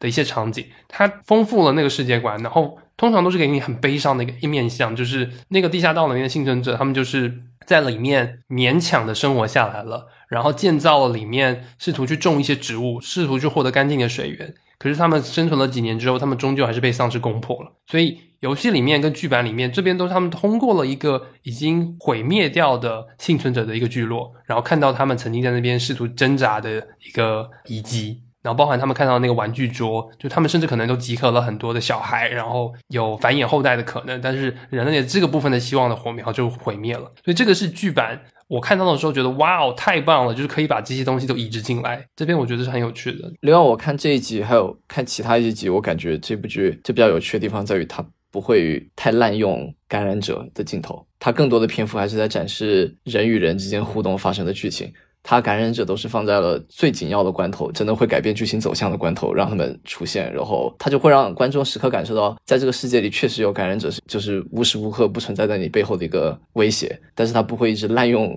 感染者，像其他一些丧尸电影一样，就疯狂出现在镜头各个角落来轰炸你。他只会在最重要的镜头让他们出来，然后怎么说 shock 你一下。但是他更多的篇幅是用来刻画人的。我对这个判断还有点五味杂陈，因为毕竟 Joe 多少是还有点那种 John Wick 人挡杀人，佛挡杀佛的那种感觉，就是战斗篇幅大幅的缩减，惊悚的元素大幅的缩减，是变得更加合理了。但是我觉得我我可能还在适应，因为他把原作跟剧集的那个风格还是有一点的转型了。我觉得有一些原作可能是纯故事之外的一些表达的内容被删减了，我我对这个保持保保持保守意见这样子。但是我觉得这边游戏性得到一个超棒的那个改编的，也是在第五集当中，最终他们走到了一个死胡同，然后突然被狙击枪攻击。那一集后面的那个情节是，呃，就去抢到了那把狙击枪，然后在窗台上朝向那个追兵射击，然后掩护那个呃 Ellie 他们人。这个就是游戏里面一比一还原一个关卡。游戏大部分的关卡是你要呃控制人去向前进，然后解决你面前的敌人。可是那一关特别设置的就是你要拿着狙击枪去掩护远方的 Ellie 朝你的方向逃走，所以那个就是游戏一个特殊关卡的演绎跟再造。那个因为那个关卡在游戏当中是一个很特别的关卡，所以你会有很有印象。然后他把它又融合到了这个剧集的那个那个大战的那场戏当中，就是很特别的。就是 OK，我又看到那个元素继承、借鉴，而且再演绎，而且很好的融入进来了。就感觉太难打了，就是因为这个怪物出现以后，那个我完全没有意识到这一期又突破了一个新的设定，原来怪物还有一个新全新的版本。对，别说那个狙击枪怎么打打狙击枪才能死啊，我不知道这个游戏里怎么打败他呀？巨无霸这种就是全身包裹的这种，就是在游戏当中也是就是最难的关卡才会出现的，然后也是要反复攻击，然后你要反复横跳，然后用 用尽身上所有的装备武器，然后打光所有的子弹才有可能通过。对，哦，就一个人能完成吗？不能吧？游戏当中都是一个人完成了，但是就是你可能要反复试很多次，然后绕着跑呗。它的设定就是一个非人可以突破的一个界限，这样子。它的出现其实也是把这个四五级的大战就是引向高潮，然后我觉得其实也就是把那个堪萨斯城这些呃革命之后的这群人给了一个就相对呃悲伤，但是又没有回答那个问题的答案，就是他们最终能够怎么生存下来，然后他们覆灭了，那又怎么办呢？这样子，我觉得这其实是有一点疑惑跟有一点余韵留存在这个地方的。这里边关于这个反派的女领导塑造的也蛮有性格的，就是她。之所以成为他，也是一个挺会控制别人、操纵别人的那种呃角色。这一集这几个角色都是那种有点想要逃避现实，比如说刚才说这个女女领导吧，她的弟弟牺牲了，是不是？是 Henry，呃，要为了救白血病的弟弟，然后去出卖了那个同志，告密，对，给了那个 f a r a 然后他们，所以他们要复仇，就是要抓出这个告密者。我我觉得那个女领导其实她是知道这个现实的。就是他一一直追杀汉瑞，也并没有理解他的，对对对对。但是我觉得，就是他就是可能现实压抑到那个程度之后，他们已经有一些偏执跟他们的原则了。对，全都是 take personal 的了。对对对，呃，包括这个艾艾艾丽也是，他肯定知道他自己选没并没有什么鸟用，就并不能那个就 Sam。但是他还是抱着一种不切实际的这种希望嘛，就希望能够拯救他。当然，到了这集的结束的时候，他应该说他心里那种想要期盼自己的这种，呃，万能的血拯救别人这种希望已经完全破灭了，就只能跟这个周在一起互相拯救。啊，对了，四五集还有一个最大的星战，不是曼达洛人售后嘛？就是艾丽终于在车里说了一个，指着地图说 “This is the way”。OK，对，就是我觉得那个有车的那段时间一直都是他们最开心的，包括我们刚刚提到喝咖啡也是在有车上面，然后有一些笑料跟最轻松的那个对白也都是在他们得到了这辆 Bill 的车的之后。所以我们什么时候可以植入车呢？没想到伟杰你是这样的人。我说这两集里面出现了无数的烂梗。OK，OK。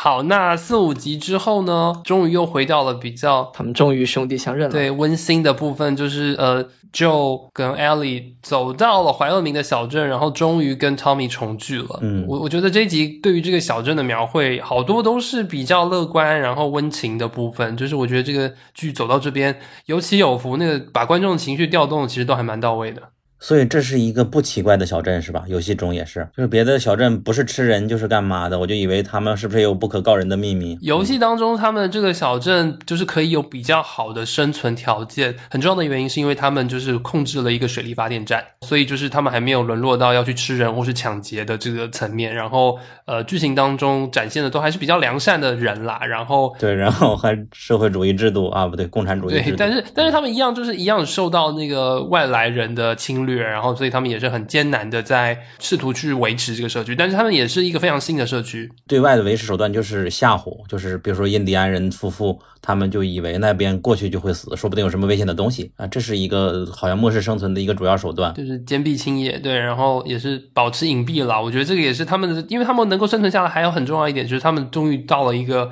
别人比较不太会靠近的山谷嘛。嗯，对。然后关于制度的讨论，我观察到听众也会有两极的。一方面，如果相信社会主义的话，不是共产主义的话，会看前边的一句说啊，因为这里的管理的特别好，是共产主义的制度，自给自足。但实际上，编剧是有心藏了后面一句的，就是艾丽问那个 Joe，呃这个共产主义制度怎么样啊？然后 Joe 说了一句说，如果是在一个极端的情况下，确实是相对有效率，但是如果在更大的一个世界上，可能不一定能够做到怎么样。这是编剧有一些他的意图在这里边表达的。但你们都觉得这是共产主义吗？没有，我觉得它是更社群主义，它是更小的 group，更自给自足的社区。对，它不是列宁式的那种功能。对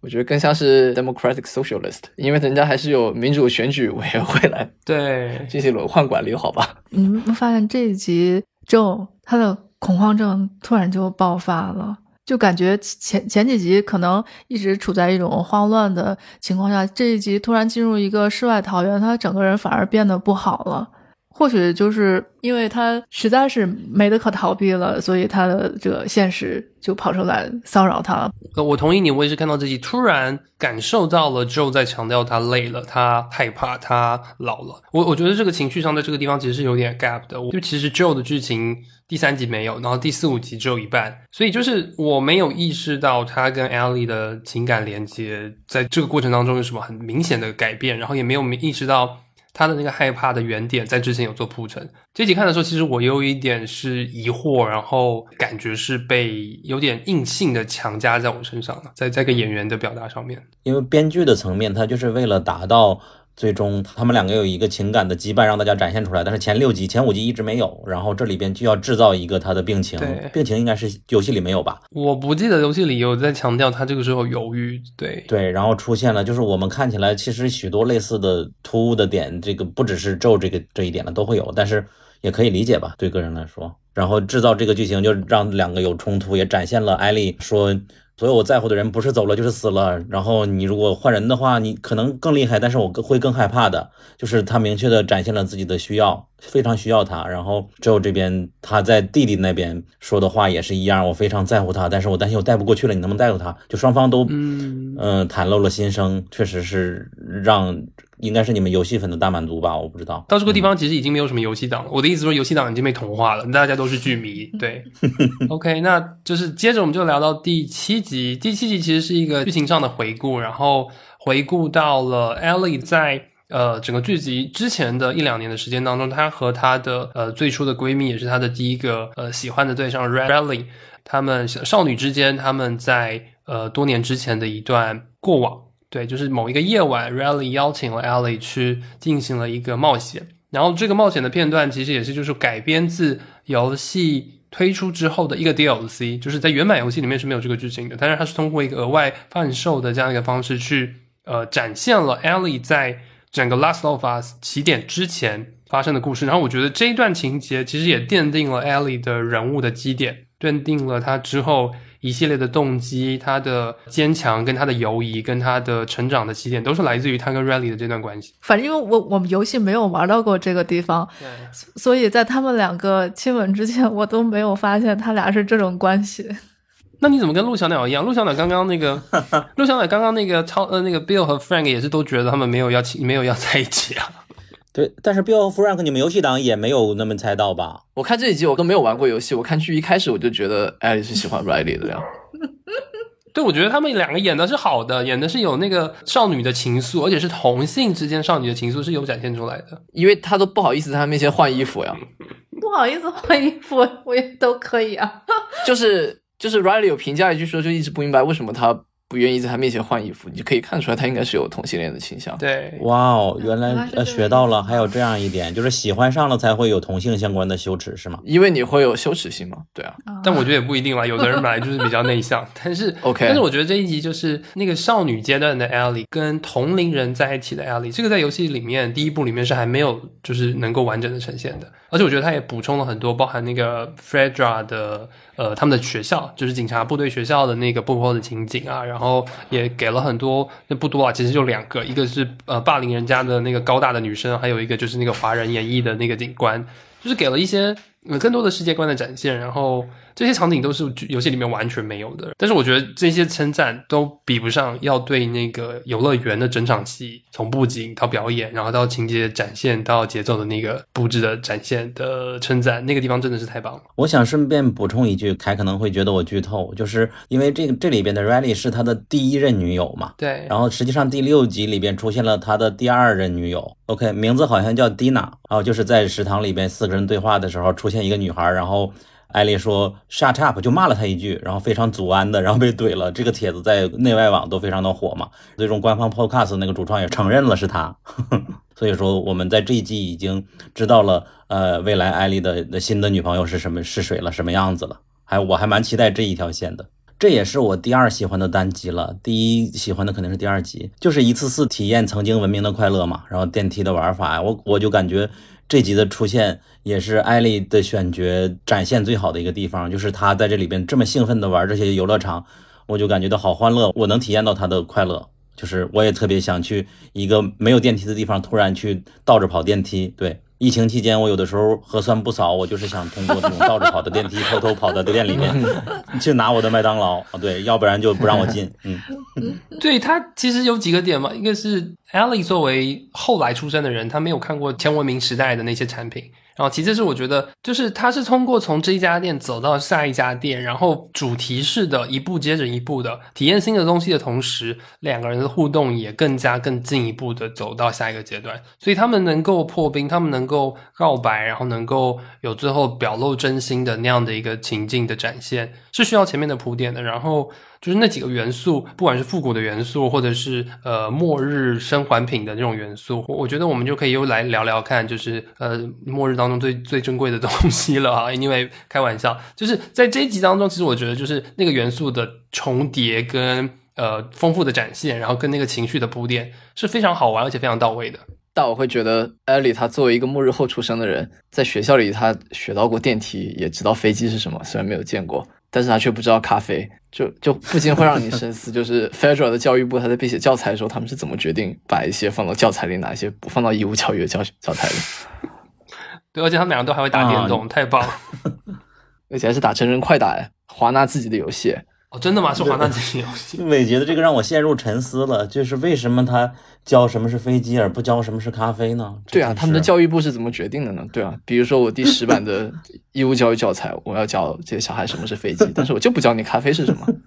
但是第七集虽然这么动人，但是它其实还是落在了一个悲剧的结局上面。哎，又回到刚刚这样讲的，你看第四、第五集是一个低潮，第六集又回到温馨，第七集又回到了一个真的是悲剧的层面，而且 Rally 带给了 Ellie 那样的一个呃情绪上的动机，然后同时 OK 有拥有了一个这么紧密的呃关系的人，但是马上就失去了。Ellie 对于失去伙伴或失去那你可以说是亲人这样的一个恐惧也是深根蒂固的，然后。Ellie 对于可以说是 Rally 的遗愿嘛，就是协助萤火虫的那个进行那样子有益于更多人类的那样的一个事业，然后去研发疫苗。对于 Ellie 来讲，OK，那是一个他认同的原生的动力。所以我觉得这也铺垫了之后有可能就是第二季之后故事会发生的一些悲剧。对，然后呃第八集的时候，我觉得是某种程度上来到了就是本剧的一个真正的高潮，也就是呃在游戏当中最后倒数第二个篇章。呃，Ellie 和 Joe 离开了那个 Tommy 的小镇之后，他们来到了科罗拉多州的大学，然后试图去寻找萤火虫的那个研发中心。但是就是被袭击之后，他们辗转的，就是躲到了某一个社区里面。但是 Ellie 要去给 Joe 足够的补给品，所以他就出去打猎，然后就偶遇了 David 的这个社区。他就被那个社区盯上了，然后这一集其实就我我觉得给我们就提供了一个非常深刻的一个恐怖的故事，一个食人社区，然后艾莉跟他们之间的对抗，然后以及还有一个这么就是神叨叨的，然后满口宗教，但是又似乎非常的现实的这样的一个领导人 David，就是有一个魔大魔头的这样的一个感觉。对我觉得这一集的那个对抗是相当精彩的。一方面，他是贡献了最精彩的一个动作戏，咱们也能没有想到艾莉居然这么能够大开杀戒嘛，就是。他拔刀砍死詹姆斯逃跑，就躺在那个地里面开始骗大家说我啊感染了，然后再拔刀往左边一砍，再逃到地下开枪躲过几枪，就那种跑的，我看了好几遍，确实的非常精彩，也没有想到他能够这么能杀嘛。后来我也对比了视频，发现视频好像嗯感觉可能会比剧更好，因为电视剧我的感觉就是。他开枪真的是 miss 掉的太离谱了，我感觉在他门就那么窄嘛，他是可以射到他的，但是游戏里边好像他逃的上蹿下跳就跑得更自然一点。另外就对比游戏，在餐厅里边他也是被扑倒在地，最终手里乱摸，然后摸到了一把刀，然后最终把他砍死。我当时也会有一点感觉是有点突兀的，就是这种剧情我们都看到太多了嘛，经常有被扑倒了，然后随手找到一个枪啊、一个砖头啊，就把对对方打倒了，这种情节也好多。但是回去看了一下游戏，我猜测，因为游戏也只是同样的剧情重复，但是你们在操作的时候会有没有让你们去想办法摸那那把刀的那个指引呢？我不知道。如果有这种指引，我觉得你们玩游戏就不会有这种违和感。我我看剧就会觉得有老套，我不知道有没有。呃，游戏的那一段其实是你主控 Ellie，你是决定要去拿那把刀的人，而不是被动的接受说哦，Ellie 拿到了一把刀。所以我觉得那个那个那个体验上会不太一样。游戏里面是指引你说那边有一把刀，你就拿了，然后结束这场战斗，这样子。这个电视剧里面其实就是赋予了艾丽这么一种像开了挂一样的技能。我觉得，尤其是看完这一集之后，你再往前，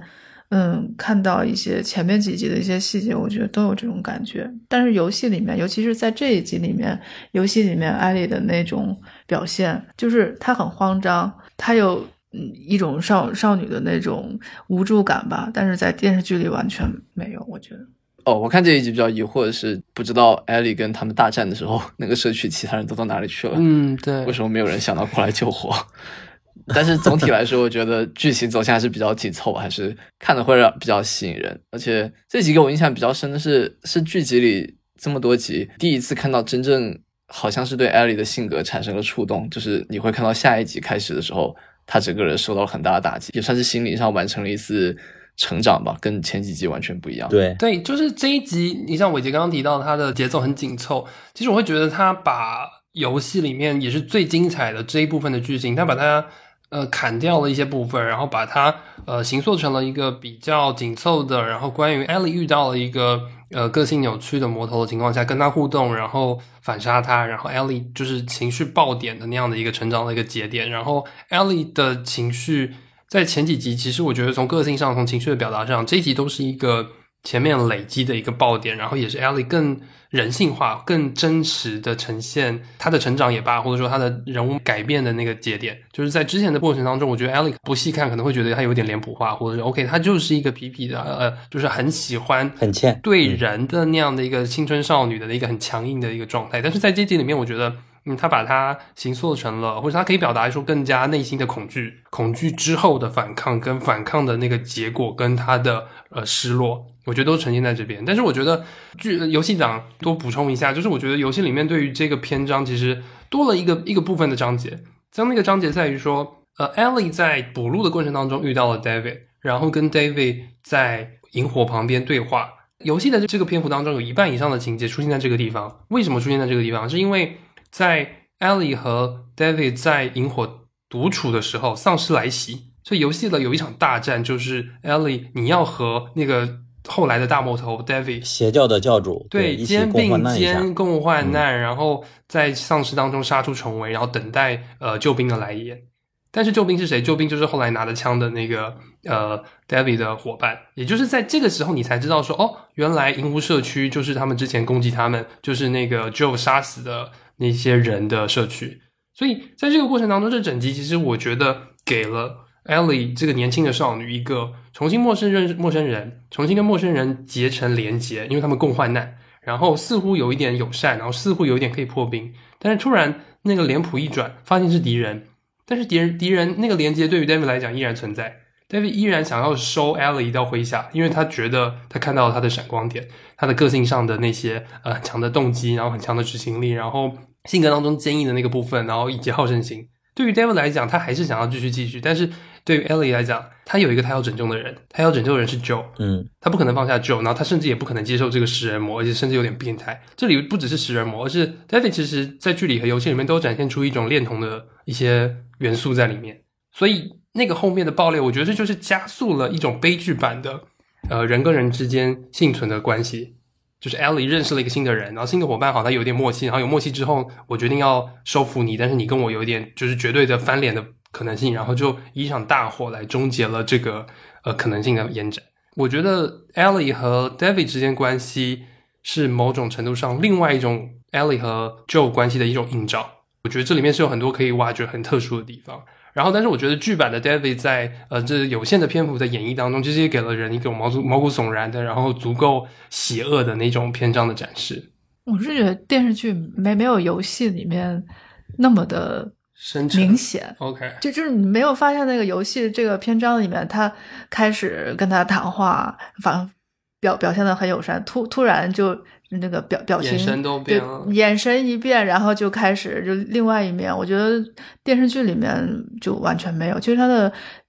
给你呈现出来这个面相都是一股伪善的这么一一种性格吧。我真的看这个剧，全是靠自己看之前别的剧的脑补。他既然他表现出这种控制狂的人格以及邪教教主的人格，那剧里边他只有三场：第一场他们见面换路，第二场他们在监狱里边啊想要摸他的手，第三场就是在教堂里边开始反派死于话多。就这三场，一次比一次突然就开始发表自己的各种的对世界的看法宣言。我们俩很默契，我们都没有看到你怎么默契呢？个人认为就是很弊端了，非常明显的一个弊端。是的，他把它很变得很紧凑，但是他也把它变得很脸谱化，然后你五秒钟就知道他是哪一种人，你甚至连他的背景你都帮他脑补好了。对，就是我觉得这场戏就除了 Ellie 非常出彩之外，其他地方其实有一点相对比较呃老调重弹的感觉。而且艾丽她发现他是吃人的，只是因为看到地上的那个耳朵。我我第一遍看的时候还以为只是抹布呢，后来发现他怎么突然看什么东西，就发现就发现他们在吃人了呢。然后回去看了一下，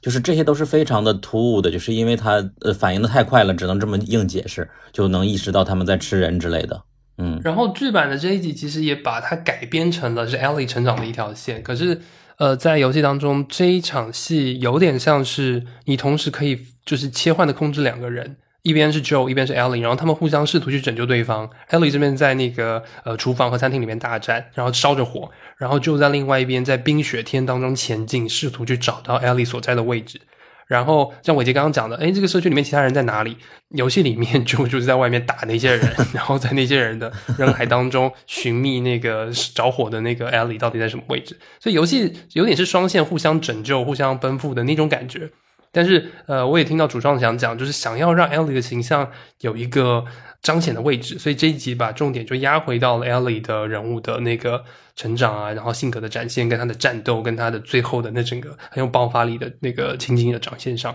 对啊，为了让他成长，甚至不让那个 Joe 进屋来找他，等那个艾丽跑出屋，一切都完事了，才才出现在他身后嘛。对在，游戏里边，实际上是在屋里边。主创有专门提到，就是他们这一集就想打破观众的期待，就是不会有 Joe 来拯救艾丽，这是一个艾丽要自己解决的问题。是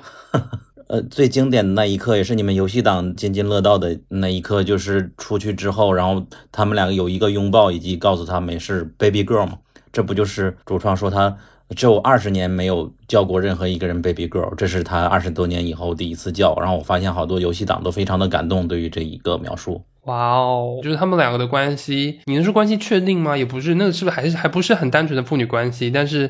在情绪上，在情愫上面是更进一步的相认也罢，或者是从旧的角度来看是这样。嗯嗯，就在上一集你不也说过吗？他们两个的起点是不一样的，因为咒的起点他失去了你儿以后，他就没有任何人生的意义了。就这集相当于他找到了人生的意义，他也这么表达了嘛。而且而且是、而且不只是找到，是说好像人生的意义又要被夺去了，然后他奋勇的才终于让他没有从手中离开。对，然后还有一个比较，就是这个社区，这个银湖社区，其实跟我们之前那个汤米那个社区，就是有很强善的比较啊。因为汤米的社区是一个新的社区，所以他们现在有很光明的未来。但是，呃，从背后想，David 所在的这个教会的社区，他们可能以前也曾经有过光明的未来，只是物资匮乏，然后加上寒冬，那可能就落到了现在这个境地。所以，我我觉得就是在社区和社区之间的对比，也是很有趣的一个节点，在这个大的故事背景之下。我之所以特别喜欢这一集，其实还是来自于 David 这个人，就可能跟艾莉没有什么太大的关系，就是黑化版的那个，就就就是这个这个人的形象，其实，在很多美剧里面并不少见，但是就是在末世里面，在末世这个环境里面，反而让这个很伪善、ego 很大的这种人，成就了他自己的一个算是一个不太正当的一个梦想吧。嗯再加上他在这个小镇里面，他在控制别人，然后意图控制他想要控制的人，然而且差点就让他这个企图得逞了。嗯，还是跟前面一样，就是这个末世这个环境，让人的很多的天性啊、本性都放大了，不管是纯真也好，邪恶也好，所所以。所以这一集，他通过一个我觉得是普通人都比较能接受的这么一种呈现的方式，给展现出来，所所以就还是非常喜欢的吧。你比如说前几集，就是像小鸟刚才说，他可能里面有太多太刻意的东西，还有里面的所谓的什么爱啊，这都都是我我不喜欢的东西。我觉得有一段话说的还蛮有意思的，就是，嗯，你为什么在末日以后才相信上帝了？末日之前反而不相信？然后他当时怎么回的来着？我忘了。我觉得这句话还蛮有意思的。他的意思好像是说我就是上帝，实际上他相信的是这一个，我并不是真正的相信上帝了。另外，这个社区里边的其他人，我感觉他们是不是都知道自己吃的是人肉，只是就默默的假装不知道？我觉得他们内心深处知道，只是有的人拒绝承认了。应该是知道的。对对，嗯，然后故事的最终就是他们脱离了这个社区之后，Ellie 和 Joe 历经千辛万苦，终于走到了盐湖城，走到了呃线索当中，萤火虫有可能所在的就是最终的一个研究机构。他们进入了盐湖城，然后这一集最动人的，我觉得一个是他们看到了长颈鹿，然后以及另外一个就是 Joe 在长颈鹿。就在最后，就是在医院里面，死神上身，就是为了 Ellie，为了他的呃和艾莉之间的羁绊，以及为了救他的本心，他对于亲情和对于艾莉的重视，然后最终呃从一楼杀到顶楼，然后把 Ellie 救出的这两场戏，我觉得是这一集的精华。从第二集开始就有网络帖子说什么时候能够看到长颈鹿，我就不知道长颈鹿到底意味着什么，这个到底有什么特殊的含义吗？长颈鹿那个环节，其实当时我的一种感觉就是，他们两个为什么遇到了长颈鹿那么开心？因为我当时关注的一个点是，长颈鹿在末世的环境中才得到了自由跟快乐，远远不是我们现在它必须被关在这个动物园里面，大自然的一个生长对它来说才是最好的一种选择。这长颈鹿就好像我记得电视剧前几集偶尔也会有。嗯，长颈鹿这个形象闪现，就在屋子里面，比如说我忘了第几第二集还是第三集，就是他挂了一张画，但不一定是他的那个艾丽的屋子，可能是在别人的那个房间里面。就长颈鹿，就是在很多人理解中，就象征一种童年的纯真的回忆吧。但是艾丽其实是没没有的。是不是游戏里这个场面也特别的难忘啊？它是怎么出现长颈鹿的？跟剧基本上是一样的，也是拟真了一个，就是 Ellie 进入到一个房子之后，Ellie 开始往前狂奔，然后 Joe 在后面追，然后你随着 Joe 的脚步，你才慢慢看到 Ellie 在追什么，然后穿越了一个大楼之后，你才在大楼的内部的破洞看到长颈鹿头伸进来。我看到主创有在说，就是这边出现长颈鹿，游戏和剧集都很重要的一个，它是情感性的节点，就是 Ellie 在上一集经历了一个这么就是深重的。不管是生存上的，或者是情绪上的一个大的低谷和和震荡，然后长颈鹿让 Ellie 能够重新相信生命，重新呃有一个积极的元素丢进来，然后让他和 Joe 可以去接近一个更加光明的期待的未来，但没有告诉你后面是一个超级大的一个 bomb，对，但是所以就是长颈鹿的这个节点，在游戏过程当中也是一个很新奇的、很眼睛一亮的体验，因为在末世当中，野生生物基本上已经死光了，而且长颈鹿在这个场景当中，它是整家人都活了下来，哦很多元素的互相的对撞和呃游戏和剧集延续下来的，当这个节点的，观众的那个情绪是被带到了一个很适当的位置的。哦，这这集里面有一个我特别不喜欢的点，就是这差点说出了不是时间治愈了我，是你，我就要给这个星怒打一星。那我确实觉得这一集很多煽情有点太直给了。就是我在看前半段的，确实就想到那句话：如果这都不算爱，就有点太 当爱来描述了，真的太直给了。嗯而且第这集的开头，他们连续两次就是他们两个的那个告白，就互相的坦述心绪，连续两次，一次是走在路上的时候，还有一次是进到那个军事营区的时候，转角的时候，转角遇到爱，嗯，呃，都是直球了，就没有朦胧了。非常直给，然后而且这集篇幅也非常的紧凑，然后当然啦，当然有一个原因是因为游戏的这个章节本来就非常非常的精炼，游戏的这个章节有大部分的时间就是你在操纵 Joe 在进行那个最后的大战。这个也是我惊讶的一点，就是之前咒他太眉头紧皱了，就是他没想到他是这么能够大开杀戒的人，呃，而这里边就发现他就是从头杀到尾嘛。另外，我也怀疑萤火虫就这么弱嘛？他就就这么随便把人就杀掉了？就其实我还蛮喜欢那个最后那个战斗场面的那个快剪，它基本上复原了救就是在那个游戏当中，他就是要大开杀戒的去救出 Ellie，因为杀的人越多，一部分是又展现了就是那个杀戮的艰难，然后另外一部分也把游戏玩家的情绪带到了最终的顶点嘛，因为那是最难的一场战斗，然后你最终达成了，你最终为了那个珍贵的人而做出的奉献。那剧版是把这个引了过来，但是。剧版又用快点的方式把就杀这么多人，John Wick 上身不合理的部分给隐喻掉，你不会觉得就杀了人杀了很久，你会觉得很很快速的那个情绪就过去了。对呀、就最难杀的一关，却在这里边用快剪过去了，有点，我是觉得不太喜欢。对，但是因为在之前的那么多集当中，那么多的战斗都被省略了。游戏当中就可能前后杀了有没有两千个敌人，但是你剧里面就两只手可以数得过来，就是它前面的改编已经让它剧情化了，所以我觉得这边的改编，我反正我是觉得这个演绎还蛮特别的，但是确实是有很多可以讨论的部分。就是他变 MV 了嘛，我是挺喜欢他这样处理的。呃，他是把它变成了一个比较沉默化的处理吧。我作为剧迷没有玩过游戏来说，在他当时毫不犹豫开枪杀死萤火虫士兵的时候，我当时看到的第一瞬间觉得还挺有一点惊讶吧，因为我们知道萤火虫他并不是坏人。然后，但是你看到就为了保护艾莉，的毫不犹豫就杀了他。接下来你就是在一个类似于你刚刚说的快剪，你就是目瞪口呆在荧幕前面，就静静的看着他杀了一楼又一楼的人，然后最后毫不犹豫把医生也给杀了，把艾莉给救了出来。所以他是不是是不是在回忆中杀的，都不是直接的剧情？不是，他是直接剧情，他只是没有很细致的展现出来。所以像刚刚凯说，他弱化了战斗的强度这一部分，但是它在于 Joe 的选择给观众带来的道德感上的冲击和思考上面，我觉得他这样处理会给你更深的一个回味。对对，就是我印象很深的是，我在玩游戏玩到这一关的时候，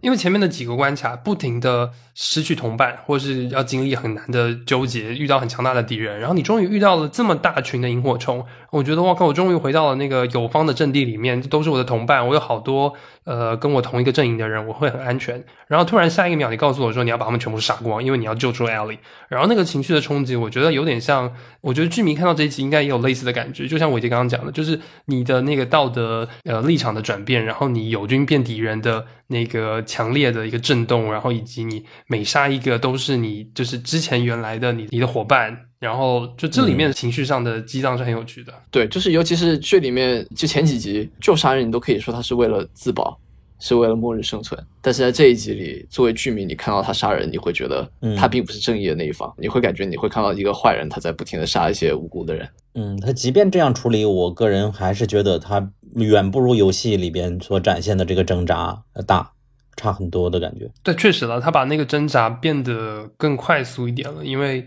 就我觉得还是要平衡掉那个合理性。对，然后而且我觉得最后游戏里面有一个很经典，就是你进到手术室之后，你不会被医生攻击，可是你必须要杀了医生，你才能推动剧情进去。所以在手术室里面，那些人对你不会造成危害哦，可是你必须要杀了医生跟护士。所以就是到那个层面上，你杀人已经不是说我要救 Ellie 或者我要自保，而是说我就要把你们消灭掉，因为你们曾经威胁过我。然后对于我们来说，就只是看他进去杀了医生，并不会脑中浮现这个选择，告诉你啊，你要杀了医生才能救到艾莉。所以说就会有很削弱的这种冲击。我觉得会，因为到后来剧里面，你通过救他的讲话，你能看得出来，他当时选择那样做，他有一个考虑是，如果他把医生或者是 Marlin 留下来的话，之后萤火虫只会继续追着艾莉走。嗯，但是他又没有做的完全很绝，因为他把一些护士给留了下来。所以作为剧迷来说，你看到这里，你就会发现，其实还是有活口存点留了下来，他们还是可以一样告诉剩下的萤火虫组织。那之后他们可能还是会继续想要寻找艾莉和 Joe。是对，我觉得这里边还有一个情节我们需要说一下吧，就是艾莉的妈妈是这集的第一幕，她怎么出现的，以及这里边给了一个理由，就是为什么艾莉她能够免疫，是因为她在分娩的过程中，然后被感染了嘛，就导致从小那个真菌以为这个艾莉就是他们自己人、自己菌，并且长到了大脑里，这也就导致了艾莉没有办法抽一点她的血就能给所有人免疫，必须要把它开颅。开颅的话，人就必须死，这也导致了这个决断，这也是整个的故事的一个我们没有办法的抉择的一个最初的原因吧。呃，但我觉得剧里他这一段改编很棒的，就是他请了在游戏里艾莉的演员来演剧里面艾莉的母亲，对，然后游戏里的艾莉把剧里的艾莉给生了出来，这一幕真的是我觉得是一个很精妙的一个选择。就真的动人，真的真的。游戏的艾莉的演员是谁呀、我还以为你们说 Ellen Page 是他的游戏的演员呢。没有没有没有，他只是游戏建模长得像 Alan Page，所以玩家一直都希望 Alan Page 来演他。前面那个制作前顽皮狗的那个部分我没有提到，就是游戏原版的时候，他其实每一个重点的角色都有找到一个演员来演他，然后动作捕捉、声音演出。哦，所以那些演员，游戏原版都是有一个另外一个演员的。这个地方其实我也想派生的来聊，就是这一部剧给了之前所有的主要的游戏演员在这部剧里面客串的机会，包含我们刚刚讲 Ellie 的演员在第九集演了剧中 Ellie 的妈妈，Joe 的演员在 David 那一集，对第八集演了 David 手下的，呃就是被 Ellie 一刀砍爆脖子的那个跟班，那个是呃游戏里面 Joe 的演员。然后游戏里面 Tommy 的演员是第四、第五集里面，就是在一个一个很帅的，然后呃白头发、大胡子，然后拿着枪的一个护卫的一个士兵。对他有很多的特写镜头，就是被巨无霸拔头的那个对对对对对，他有很多特写镜头，他的那个名字在剧里好像叫 Perry，对，游戏里面的那个 Tommy 演员来客串。然后呃，最后要提及的是那个剧里面的 Marlin，就是游戏里面 Marlin 的本来的演员，所以这个是最特殊，然后最特别的，对。然后这一集的结尾就是 Marlin 被 Joe 其实是处刑式的开了一枪又一枪，然后就是终结了萤火虫这一段有可能继续追逐的可能性。然后我我还蛮想聊，就是最后的那场戏，那场戏其实在游戏里面跟在剧里面是一样的展现形式，可是一样的讨论度非常高。因为 Ellie 问 Joe 说到底发生了什么，然后 Joe 给了他一个欺骗性的回答，然后 Ellie 转回头去。这个点其实当时游戏迷讨论了很久，我觉得剧迷一样可以讨论来看看，就是 Ellie 到底相不相信。我觉得艾莉她内心应该是不相信，但是她强迫自己不敢不相信。反正他就给了一个 OK，、嗯、，对对，而而且而且而且连接到就是最后在那个山顶上的那一句台词，就是问他说：“你是不是真的跟我说了实话？”然后他说了那个 OK，然后 OK 完直接落下黑幕，然后空了三秒钟之后，那个主旋律直接进来，这个节奏跟那个游戏的节奏完全一样。哇哦，OK，那个时候也是又是游戏迷的一个泪点，就是那个那个节奏其实是很精妙的。我觉得剧迷可以反复看一下那一段，就是 OK 之后的黑幕，它其实代表 OK 没有 OK，因为它没有回答，就是它没有告诉你之后的故事，然后那个空档是可怕的，就你没有办法想象之后会发生什么事情，然后再进那个主旋律，就是这个故事不会完结，然后那个悲伤会继续。我我觉得这个点是那一样的设计，还有一个有关的剧情是。艾莉是单独和那个萤火虫的人去沟通了，医生应到底有没有告诉他你就会死呃，马林说了没有？没有，马林说了没有？跟他说，啊？就是骗他的。如果我补充游戏的设定的话，应该是 Ellie 都没有看过萤火虫的人，他在跟 Joe 都被打晕了之后，他醒过来，他应该是被麻醉了，然后他醒过来之后，他就已经在 Joe 的车上了，所以就是他没有在医院里面跟萤火虫的人有过沟通，因为他完全是一个麻痹的状态。他就醒来就直接就做手术，甚至没醒就直接做手术的意思吗？对啊，他是没醒，然后又打了麻醉，给他 prep 准备做手术。嗯，所以你从艾丽的视角，他就是在他醒来之后，他发现自己的衣服已经变了，然后突然在一个行走的车上，然后发现 Joe 在带着他逃命，然后 Joe 告诉他说啊，其实我们遇到了萤火虫，但是突然被 Raiders 袭击，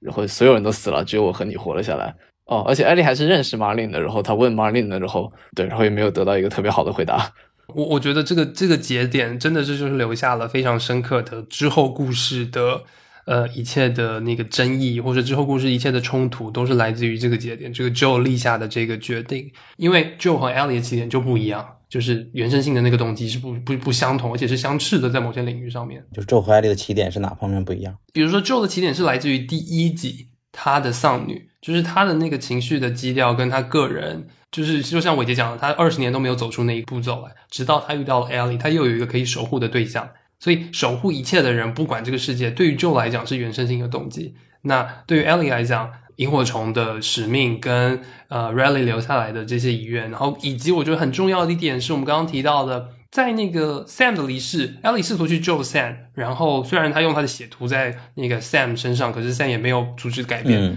有强调一点是，他觉得这一整段路上死掉了这么多人，然后克服了这么多的困难，然后失去了这么多，他不能是 for nothing。对于 Ellie 来讲，他一定要有一个结果，他不能是呃没有得到解药，没关系，我们就回去跟 Tommy 住在一起。嗯，所以他跟 Joe 在这个点上的那个那个分歧是根深蒂固，然后是会走，终于走上一个比较悲伤的结局的。然后我觉得顺着这个结局，我们可以来聊一下 Joe 和 Ellie 两个人物他们在剧里面就最终展现出来的那个那个丰富度，以及他们两个成长的关系。好了，我我其实我顺着我刚刚的那个吐槽，我还是会觉得说他的很多的情节点，或是很多人物的那个成长和转变点，给的有点直。就比如说，呃，Ellie 一开始是一个很强硬的、很坚强，然后口条上比较爱怼人的这样的一个女小女孩的形象，可是她到第八集突然就爆发，突然就有一个很大的情绪上的舒展。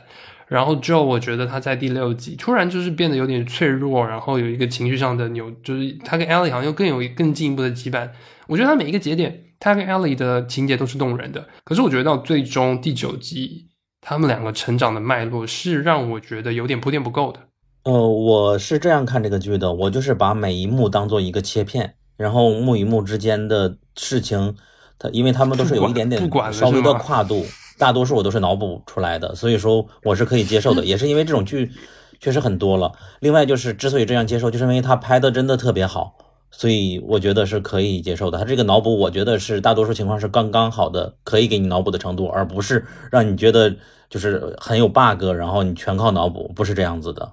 所以你会觉得这样还是一个好剧吗？就是从从剧作上面，或者说从故事讲述的能力上面，我觉得这某种程度上呈现的是故事讲述能力连贯性上的，或者说总体性把控上有一点缺憾。因为它毕竟，比如说第三集完全给了呃 Frank 和 Bill 一个单独的篇章。我记得我看到第四集的时候，我会觉得说这个剧的主角到底是谁？Joe 和 Ellie 到底有多少篇幅能够演绎他们两个之间的那个连接和关系？就是我会觉得在这个地方是有缺憾的，就是总体的把控性上面，他们两个的情绪的节奏。诶，好像是与预期有关，因为我可能是并不是想看两个人的命运如何，反而是想知道这个世界到底什么样子。那第三集就给了我一个很好的展现，这末日生还者不止他们俩啊、以及有不同的社群，这也都是感兴趣的，以及那个真菌到底是什么样子，所以说就没有那么在意连贯性。我感觉 Station Eleven 不也是这样子吗？它也是隔几集就甚甚至是几年以后的故事了。对，但是但是因为有个点，是因为剧的不管是情绪价值，或者是最终都是落在他们两个之间身上，两个主角之间的成长的羁绊，或者一一路穿越美国中间遇到的所有困难，然后最终他们两个回到了一个阶段性的结局，然后以及第九集的高潮是呃互相之间为了为对方，尤其是 Joe 啊，为了为 Ellie 要去奋不顾身的砸烂这个世界去拯救他，就是那个情绪跟高潮放在他们两个身上，我觉得我我个人是还是比较难，就是抽离掉对于他们两个情绪的看法，然后看待整个世界。我这个想法可能特别个人，别人可能都不认同。就是如果第二季换全新的角色再演，我也 OK 的。只要是这个水准，真的 OK 吗？我真的 OK。我也并没有那么迷这个我们的 Joe、嗯。留下来不要剪。嗯，对，这一集里面，我觉得真真的谁是主角，我真的一点都不关心。其实它呈现的都是一个人跟另一个人之间的关系，是多多种多样，有 Joe 跟艾莉这样的，也有像那对兄弟 Sam 跟 Henry 那个样子的，甚甚至还还有就是我们前面很惦记的这个。Tess 跟 Joe 之间的一个关系，就是在末世这个环境下，大大家演绎的是人与人之间的故事。但当然你，你回归到这个 Joe 跟艾莉的身上，他们两个从这个互相不对付到互相理解、互相绑在一起的这个过程，就实在是太快了，这么一种感觉。像他们两个这样的关系，我我我自己印象最深的，应该就是就跟美剧没什么关系。就《黄金神威》的这个动画，这个动画跟这个就他们两个关系稍微有一点像，但是整体的呈现就完全不一样。对我我我同意小鸟说的，它像切片，每一个切片都很美，但是片段和片段之间，我不知道哎，我还是觉得，因为可能因为游戏的那个过程当中，对于他们两个的视角永远都是集中在这两个人身上，然后游戏就是最终冲脱的那个情绪是到了一个真的无比的顶点了。嗯，可是我回过来看剧版，剧版基本上就把游戏里面所有的剧情都呈现了，它并没有减掉太多实质性的情节，可是出来的人物是比较干燥的，这是有点可惜的。然后。对，而且而且 他还是这么的受欢迎，就是 OK，在这么干燥的情绪的成长的过程当中，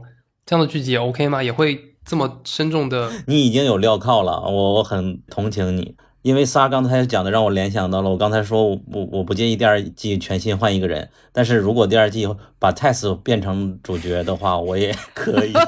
我我我刚才就想讲，就是我觉得第二下一季他死季特别的时候，呃，或或者拍一个番外，就是把那个 Joe 跟 Tess 的故事再再讲一遍，我也 OK。甚至不一定是番外哦，就第二集的时候是 Joe 去死，泰斯泰斯带那个 ID 去游，哦，就没有没有死。我也 OK。我没有觉得特别突兀就是了。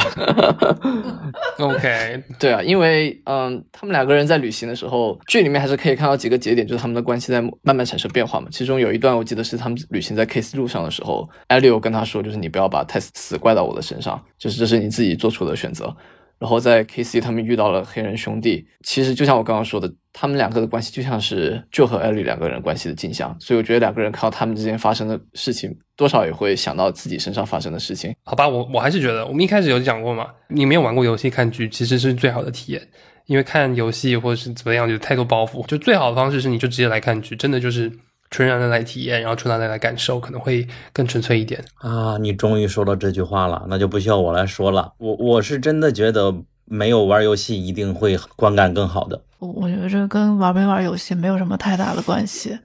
他就是他们两个是有铺垫的，绝对是有铺垫的，但这个铺垫太浅了，到没到位的问题。对，对就没有让我感觉到他们两个能足以产生这样的一个关系的一个转变，就这个意思。对对，那我觉得我们就是总结性的聊一下，大家觉得这部剧集它到底成功的地方在哪里？好了，在我心中，这个《最后生还者》，我还是觉得它是一个能够列入年度最佳美剧的一个最重要原因。它真的可以就是放弃掉游戏党或者是原著党的那种执念，就是不把这个还原游戏作作为第一要务。因为我们拍的是影视剧，不是要把游戏所有内容原搬的全都给你搬到游戏里面，而是有取舍的进行一种原创，然后给看剧的人，给这个影视的观众呈现出一个比较优质的这么一个作品吧。所所以这个其实对很多的有改的作品啊，其实他们很很难做到，包括一些原著改编的影视作品也是同样能够有一定程度的脱离原著，然后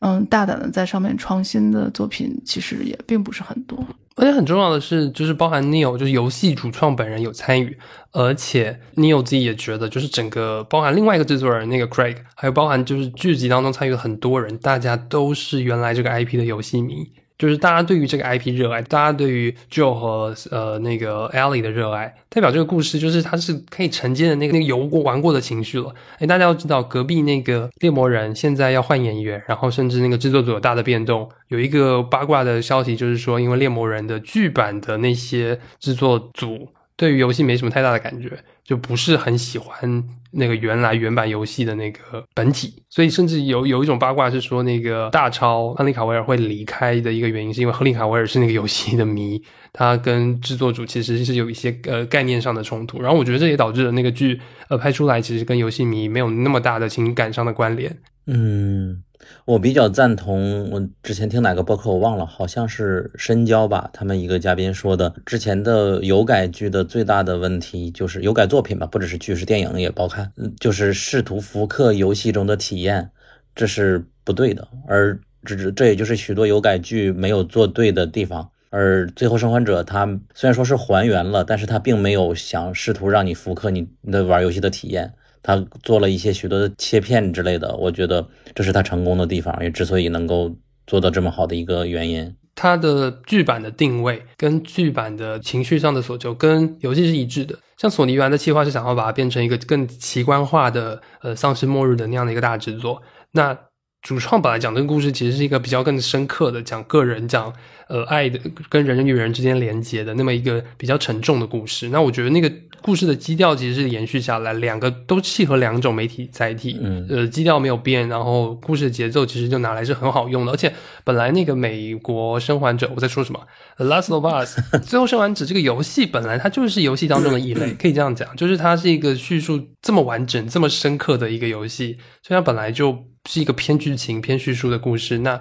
呃，这个故事既然讲的这么精彩、这么完整，那它移植到另外一个平台、另外一个载体上，其实我觉得相对来讲也是更适合的。嗯这些是成功的原因了，但是我还是想要吐槽一下，就是我觉得它全明星的结果就是我觉得它不太像是一个剧，就是确实像小鸟讲的，它更像是一个诗选剧，或者是像是一个短篇集，就是一个一个短篇，每个短篇都超美，可是集合在一起，我觉得连结性有点弱，而且我觉得它就是主线的剧情太仅限于故事当中、游戏当中有的篇幅。就比如说最后一集，Joe 一定要是通过这样的方式杀掉所有人，救出 Ellie，他没有额外的任何一个章节。他没有额外的任何一场戏，它完全就复刻游戏当中的那场戏。那节奏上和人物完整性的那个情绪的展现上，我我觉得好像都还是差一口气。我个人觉得整体上来讲，每一个片段都很好，但是整体上我的评价不会太好。游戏里面有没有，比如说这两个主角他们的主线会更加突出一些？当然，当然，游戏里面就是他们两个是唯一的主线，因为游游戏里面不会有第三方视角告诉你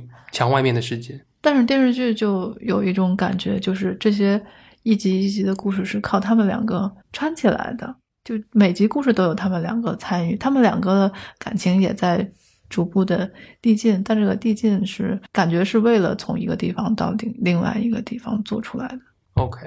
伟伟杰呢？伟杰伟杰觉得很棒，所以没有不足的部分。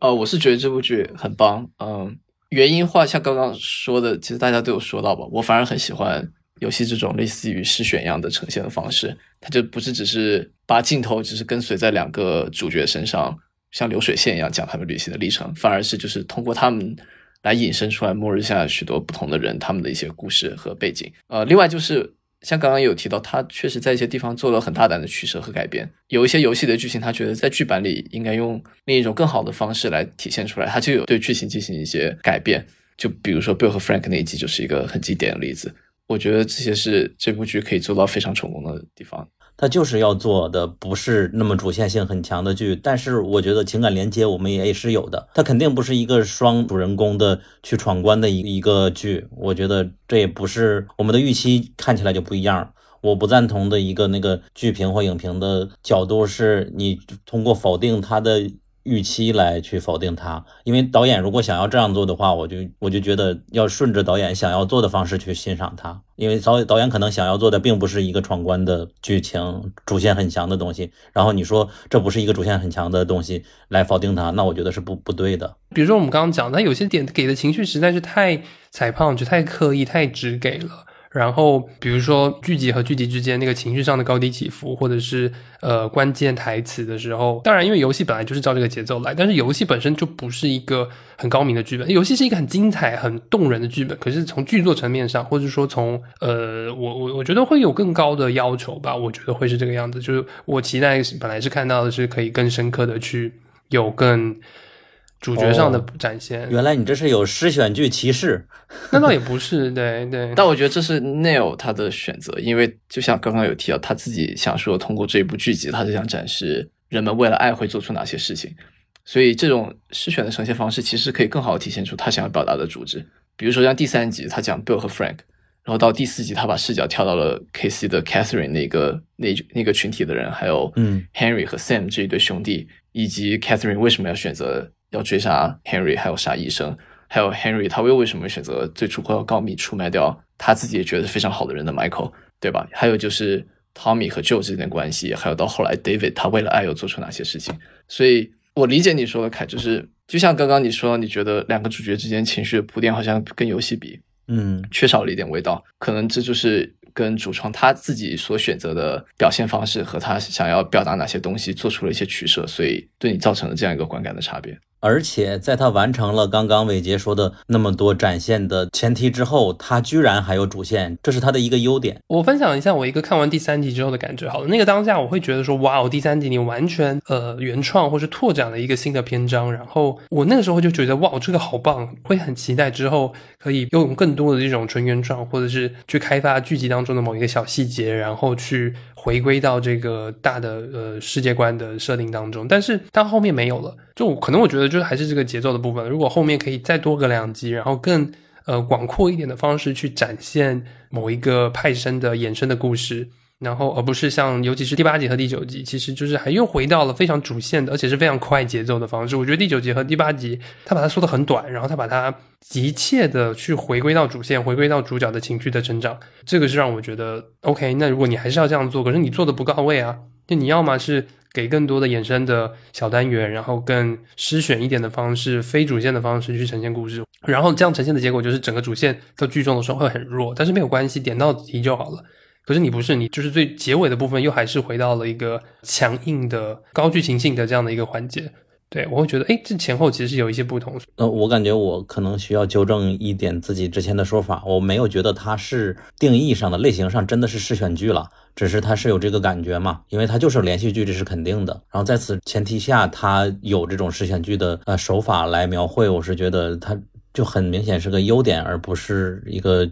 缺点吧。对，但我觉得可能有跟呃八九级的导演有关了，因为我们刚才提到嘛，他可能更熟练于就是更现实层面的这样的主题，然后更激烈的这样的一个呃社会性的对抗。因为它不是试选剧，所以它肯定还是有一个整体的两个人闯关的框架。然后，所以说八九集这也是注定的，他要接到主线嘛，他要规划两季还是三季的话，那肯定是要有的。那我们就接着往下来拓展性来聊一聊，就是几个原点，我觉得还蛮想提及的，就是这部剧集播出之后收视真的太好，就是形成了某种热播文化。我觉得你们没有认同这个点，就是我我们作为《行尸走肉》的剧迷，去年没有人在乎的，莫名其妙就剧终了，还有点担心，就是丧尸的这种文化、末日求生的这种作品就消失了。没有想到这一部播出来之后这么受欢迎啊！那还是因为这个游戏实在太火了，不是因为丧尸火，是因为这个游戏的加成太高了，而而且它的争议也很大，并不是说只有好评而已。人家是前辈，人家是文化元素的源头。哦，我是想说，因为这部剧确实也不是一般的丧尸剧，它跟之前我们看到丧尸剧还是不大一样的，包括它对于对呃感染者这个镜头的它的篇幅展现的使用，还有就是它每个章节故事的呈现方式，这其实本身还蛮特别的。如果它是像《行尸走肉》那样剧，反而我可能就不会看。比如《行尸走肉》，我就从来没有想过要看。你一定没有听过我们上一期节目，对不对？《行尸走肉》的前面其实也是剧本非常精妙的。好，没关系，我回归头来。但我突然想到，其实我还看到蛮多人剧迷在评价，就是不敢看《The Last of Us》，就是很多剧迷可能一开始的期待或一开始的判断，它是一个惊悚的恐怖生存的故事，可是这个剧呈现到后面，好像其实没有那么的恐怖，好像这个还蛮特别的。对啊，那是 cult 层面的僵尸片，而这个不是那种感觉。另外，它火，我感觉就是全方位的火吧，它就是拿捏到了刚刚好的许多地方。一方面，HBO 制作的，它往往都是一种太高到别人去高质量，对，然后它又又做到了流行，又又做到了艺术吧。我是觉得是刚刚好，嗯，然后又给 IP 助力。我觉得我们就还是应该承认主创真的在很用心。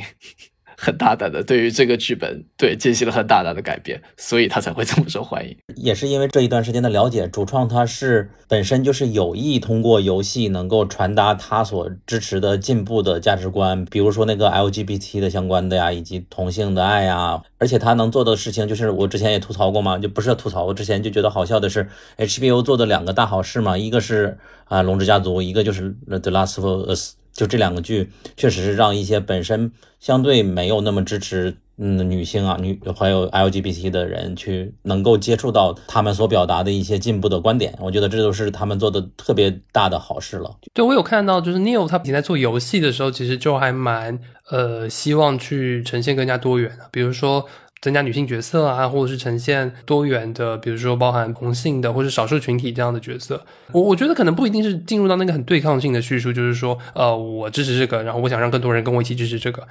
可能就是更多的是他在展现或者他在绘制他自己的艺术作品的时候，他会觉得他加入这个是一件好的事情、对的事情。然后我我觉得可能不一定有那么功利性的或者说功能性的的初衷，可是。呃，Bill 他本人就是一个蛮注重呃有让更加多元性的呃人物呈现，然后更加有血有肉的活灵活现的这样的角色呈现。对于 Neil Neil 来讲，他之前的那个采访脉络当中可以看出这一点。那紧接着这一集，其实我觉得我们可以再回顾第三集和第七集，其实讲到了呃 Bill 和 Frank 还有那个 Riley 和 Ellie 的这两个情节，其实。我个人不确定，但是它是不是在美剧的播放过程当中，美剧的热播的主流作品当中，其实都是一个非常指标性的一个呃突破。当然，之前一定也有非常非常多同志题材的作品，但是我觉得之前那些作品跟主流作品，就他们也也有变成非常热播的作品，但是他们都会被打上非常清晰的标签，比如说就是同志题材的作品啊，或者是呃就是同性之爱的作品。就是我我我觉得这次也是一个我们在这些情节过程当中主流作品的一个。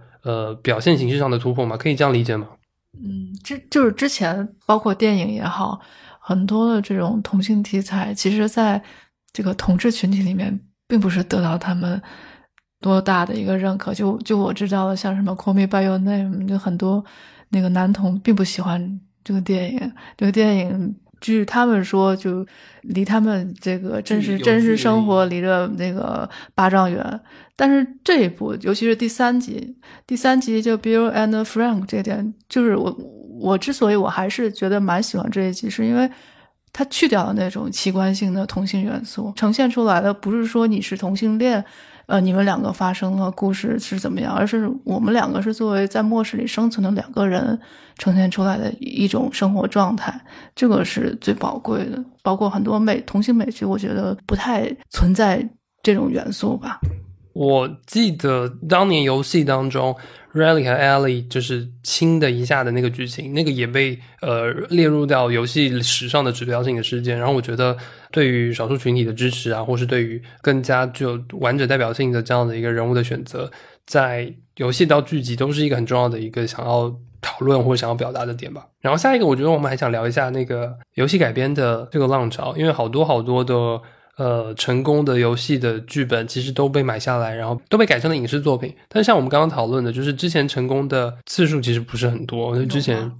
之前不是还一度就是说出那个就是只要是有改就一定是大变的这样的一个论断嘛？但是我觉得这部太神奇太难的是，它终于就是突破了这个魔咒。然后我们所知道的，其实也很多很多的游戏作品，可能就是在进阶的一段时间也被呃有很多开发的计划。对的，嗯，双城之战吧，算是一个好例子。双城 双城之战也是一个特别彻底的改变，就完全放弃了。我觉得它那个是 IP 衍生的开发了，但是也是成功案例，确实是这个要承认的。对，接下来的《龙与地下城》好像口碑很好，我不知道伟杰看没看，我们现在还没上呢。呃，还没有看，但是我也看到口碑意外的还不错。嗯，就是意外，这个意外，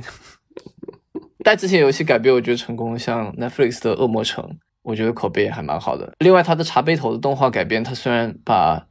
剧情的取向比较偏向了儿童化，但是我看了一下媒媒体的评价也还不错，没有说觉得是一个很烂的作品。但是当然不成功的范例，大家也说到就更多了，比如说《生化危机》已经烂了很多年。另外，呃，王菲她之前还买了像《龙之信条》这样相对来说比较小的一些游戏 IP 的改编，改编出来的效果也不怎么样。那能不能说，就是真人改编的这个屏障真的是最后生还者突破的？呃，在真人改编领域里应该算是的。不过说到这个的话，像索尼他们自己家接下来，呃，像《地平线》这个 IP，它已经是确定是会影视化。另外，《战神》也是会影视化，哇，还有亚马逊也已经在拍《辐射》的真人剧集。所以说我希望它最后呈现出来效果会比《指环王》好一些。但是我们就拭目以待。像比如说《地平线》和《辐射》好了，就是呃，如果没有玩过游戏的人，它其实就是很古道的世界观的跟那个 IP 的展示，然后有巨庞大的一个世界观的背景。我会觉得这样的改编比较可能有，但是我觉得战神的改编我会非常非常期待，它到底要怎么去把一个这么奇幻的的的的剧本改编成剧集？我觉得这个烂的可能性也不小哎。我也觉得，我也很紧张。具体具体看一下去年的光环就知道了。对的，还有光环，我忘了说。就是那种游戏性太独特，然后世界观的铺垫或是剧情的铺垫不够足的那种作品，我真的觉得我改编可能真的是它只能朝奇观化、类型化的方式改编了。就像我刚刚讲的，就是《最后生还者》这种原作的基调和剧集的作品的那个改编的基调都完全一脉相承，真的是太难了。是的，我觉得首先就是你真的要挑的非常好的游戏剧本，可能可以才可以做出这样的效果。而且你要把那个游戏主创带来。对，我个人觉得《猎魔人》也第一季也算挺好的改编，但是我真的不是明白为什么你们要把《猎魔人》归到有改，人家明明是一个文学改编作品。他是先出小说吗？是啊，小说历史已经很久了呀。他官方的时候不都说有改的吗？没有啊，人家官方明明小说是跟小说来啊，只是说根据小说改的效果也不怎么样而已。对，但是我我记得那个那个新闻其实是好像还蛮，就是因为他现在有很大的那个制作组的变动，男主也要换人了嘛。所以就是我觉得能够让就是原著的作者或者是原来原版成功的一些人参与进来，继承那个脉络是很重要的。我突然想来，最近那个岛岛哥哥那个《死亡搁浅》出了那个小说了嘛？你因为我听了一些播客，有讲这个小说跟那个剧本几乎是一模一样的，所所以就万一他也能改编的话，可能效果还能稍微期待一下。最后，最后我们就是来补充几个信息，就是呃，这部剧集已经被正式续订了第二季，然后呃，主创有说过，就是游戏第二部的剧情会分两季，就是总体上它的构架可能会有二三季的故事来把这个阶段的整个故事全部讲完，所以就是暂时不用担心这个故事没有后续。但是我觉得这里面，呃，游戏党在第二部的游戏里面有了很突破性的剧情，然后有很多的争议跟讨论。我觉得感兴趣或是想知道的朋友，真的就赶快去玩游戏吧。这个游戏其实真的没有那么难上手，我觉得就是参与到这个浪潮当中，然后自己去体验这个故事。比如说像我，我就还没有玩第二部的游戏，但是我就非常谨慎的不想被剧透。我觉得反正我就带着期待的心情去看之后作品的延伸吧。对你现在还没有被剧透呀？我没有被完整剧透，对我知道发生了什么，但是我不知道原因，那大家游戏玩家骂人的原因你都不知道的？我不知道，对，我不想对。哦哦，那我还是建议大家不要去玩游戏，还是先等剧吧。嗯，反正第二季就希望 HBO 能胆子再大一点。因为第一季的巨大成功，我觉得它以后应该会啊放缓那种就是这么快步走的进度了，可以稳扎稳打的做了吧。因为 HBO 还有蛮多那种第一部成功之后，后面就自己嗨了起来的那种放飞的状况，所以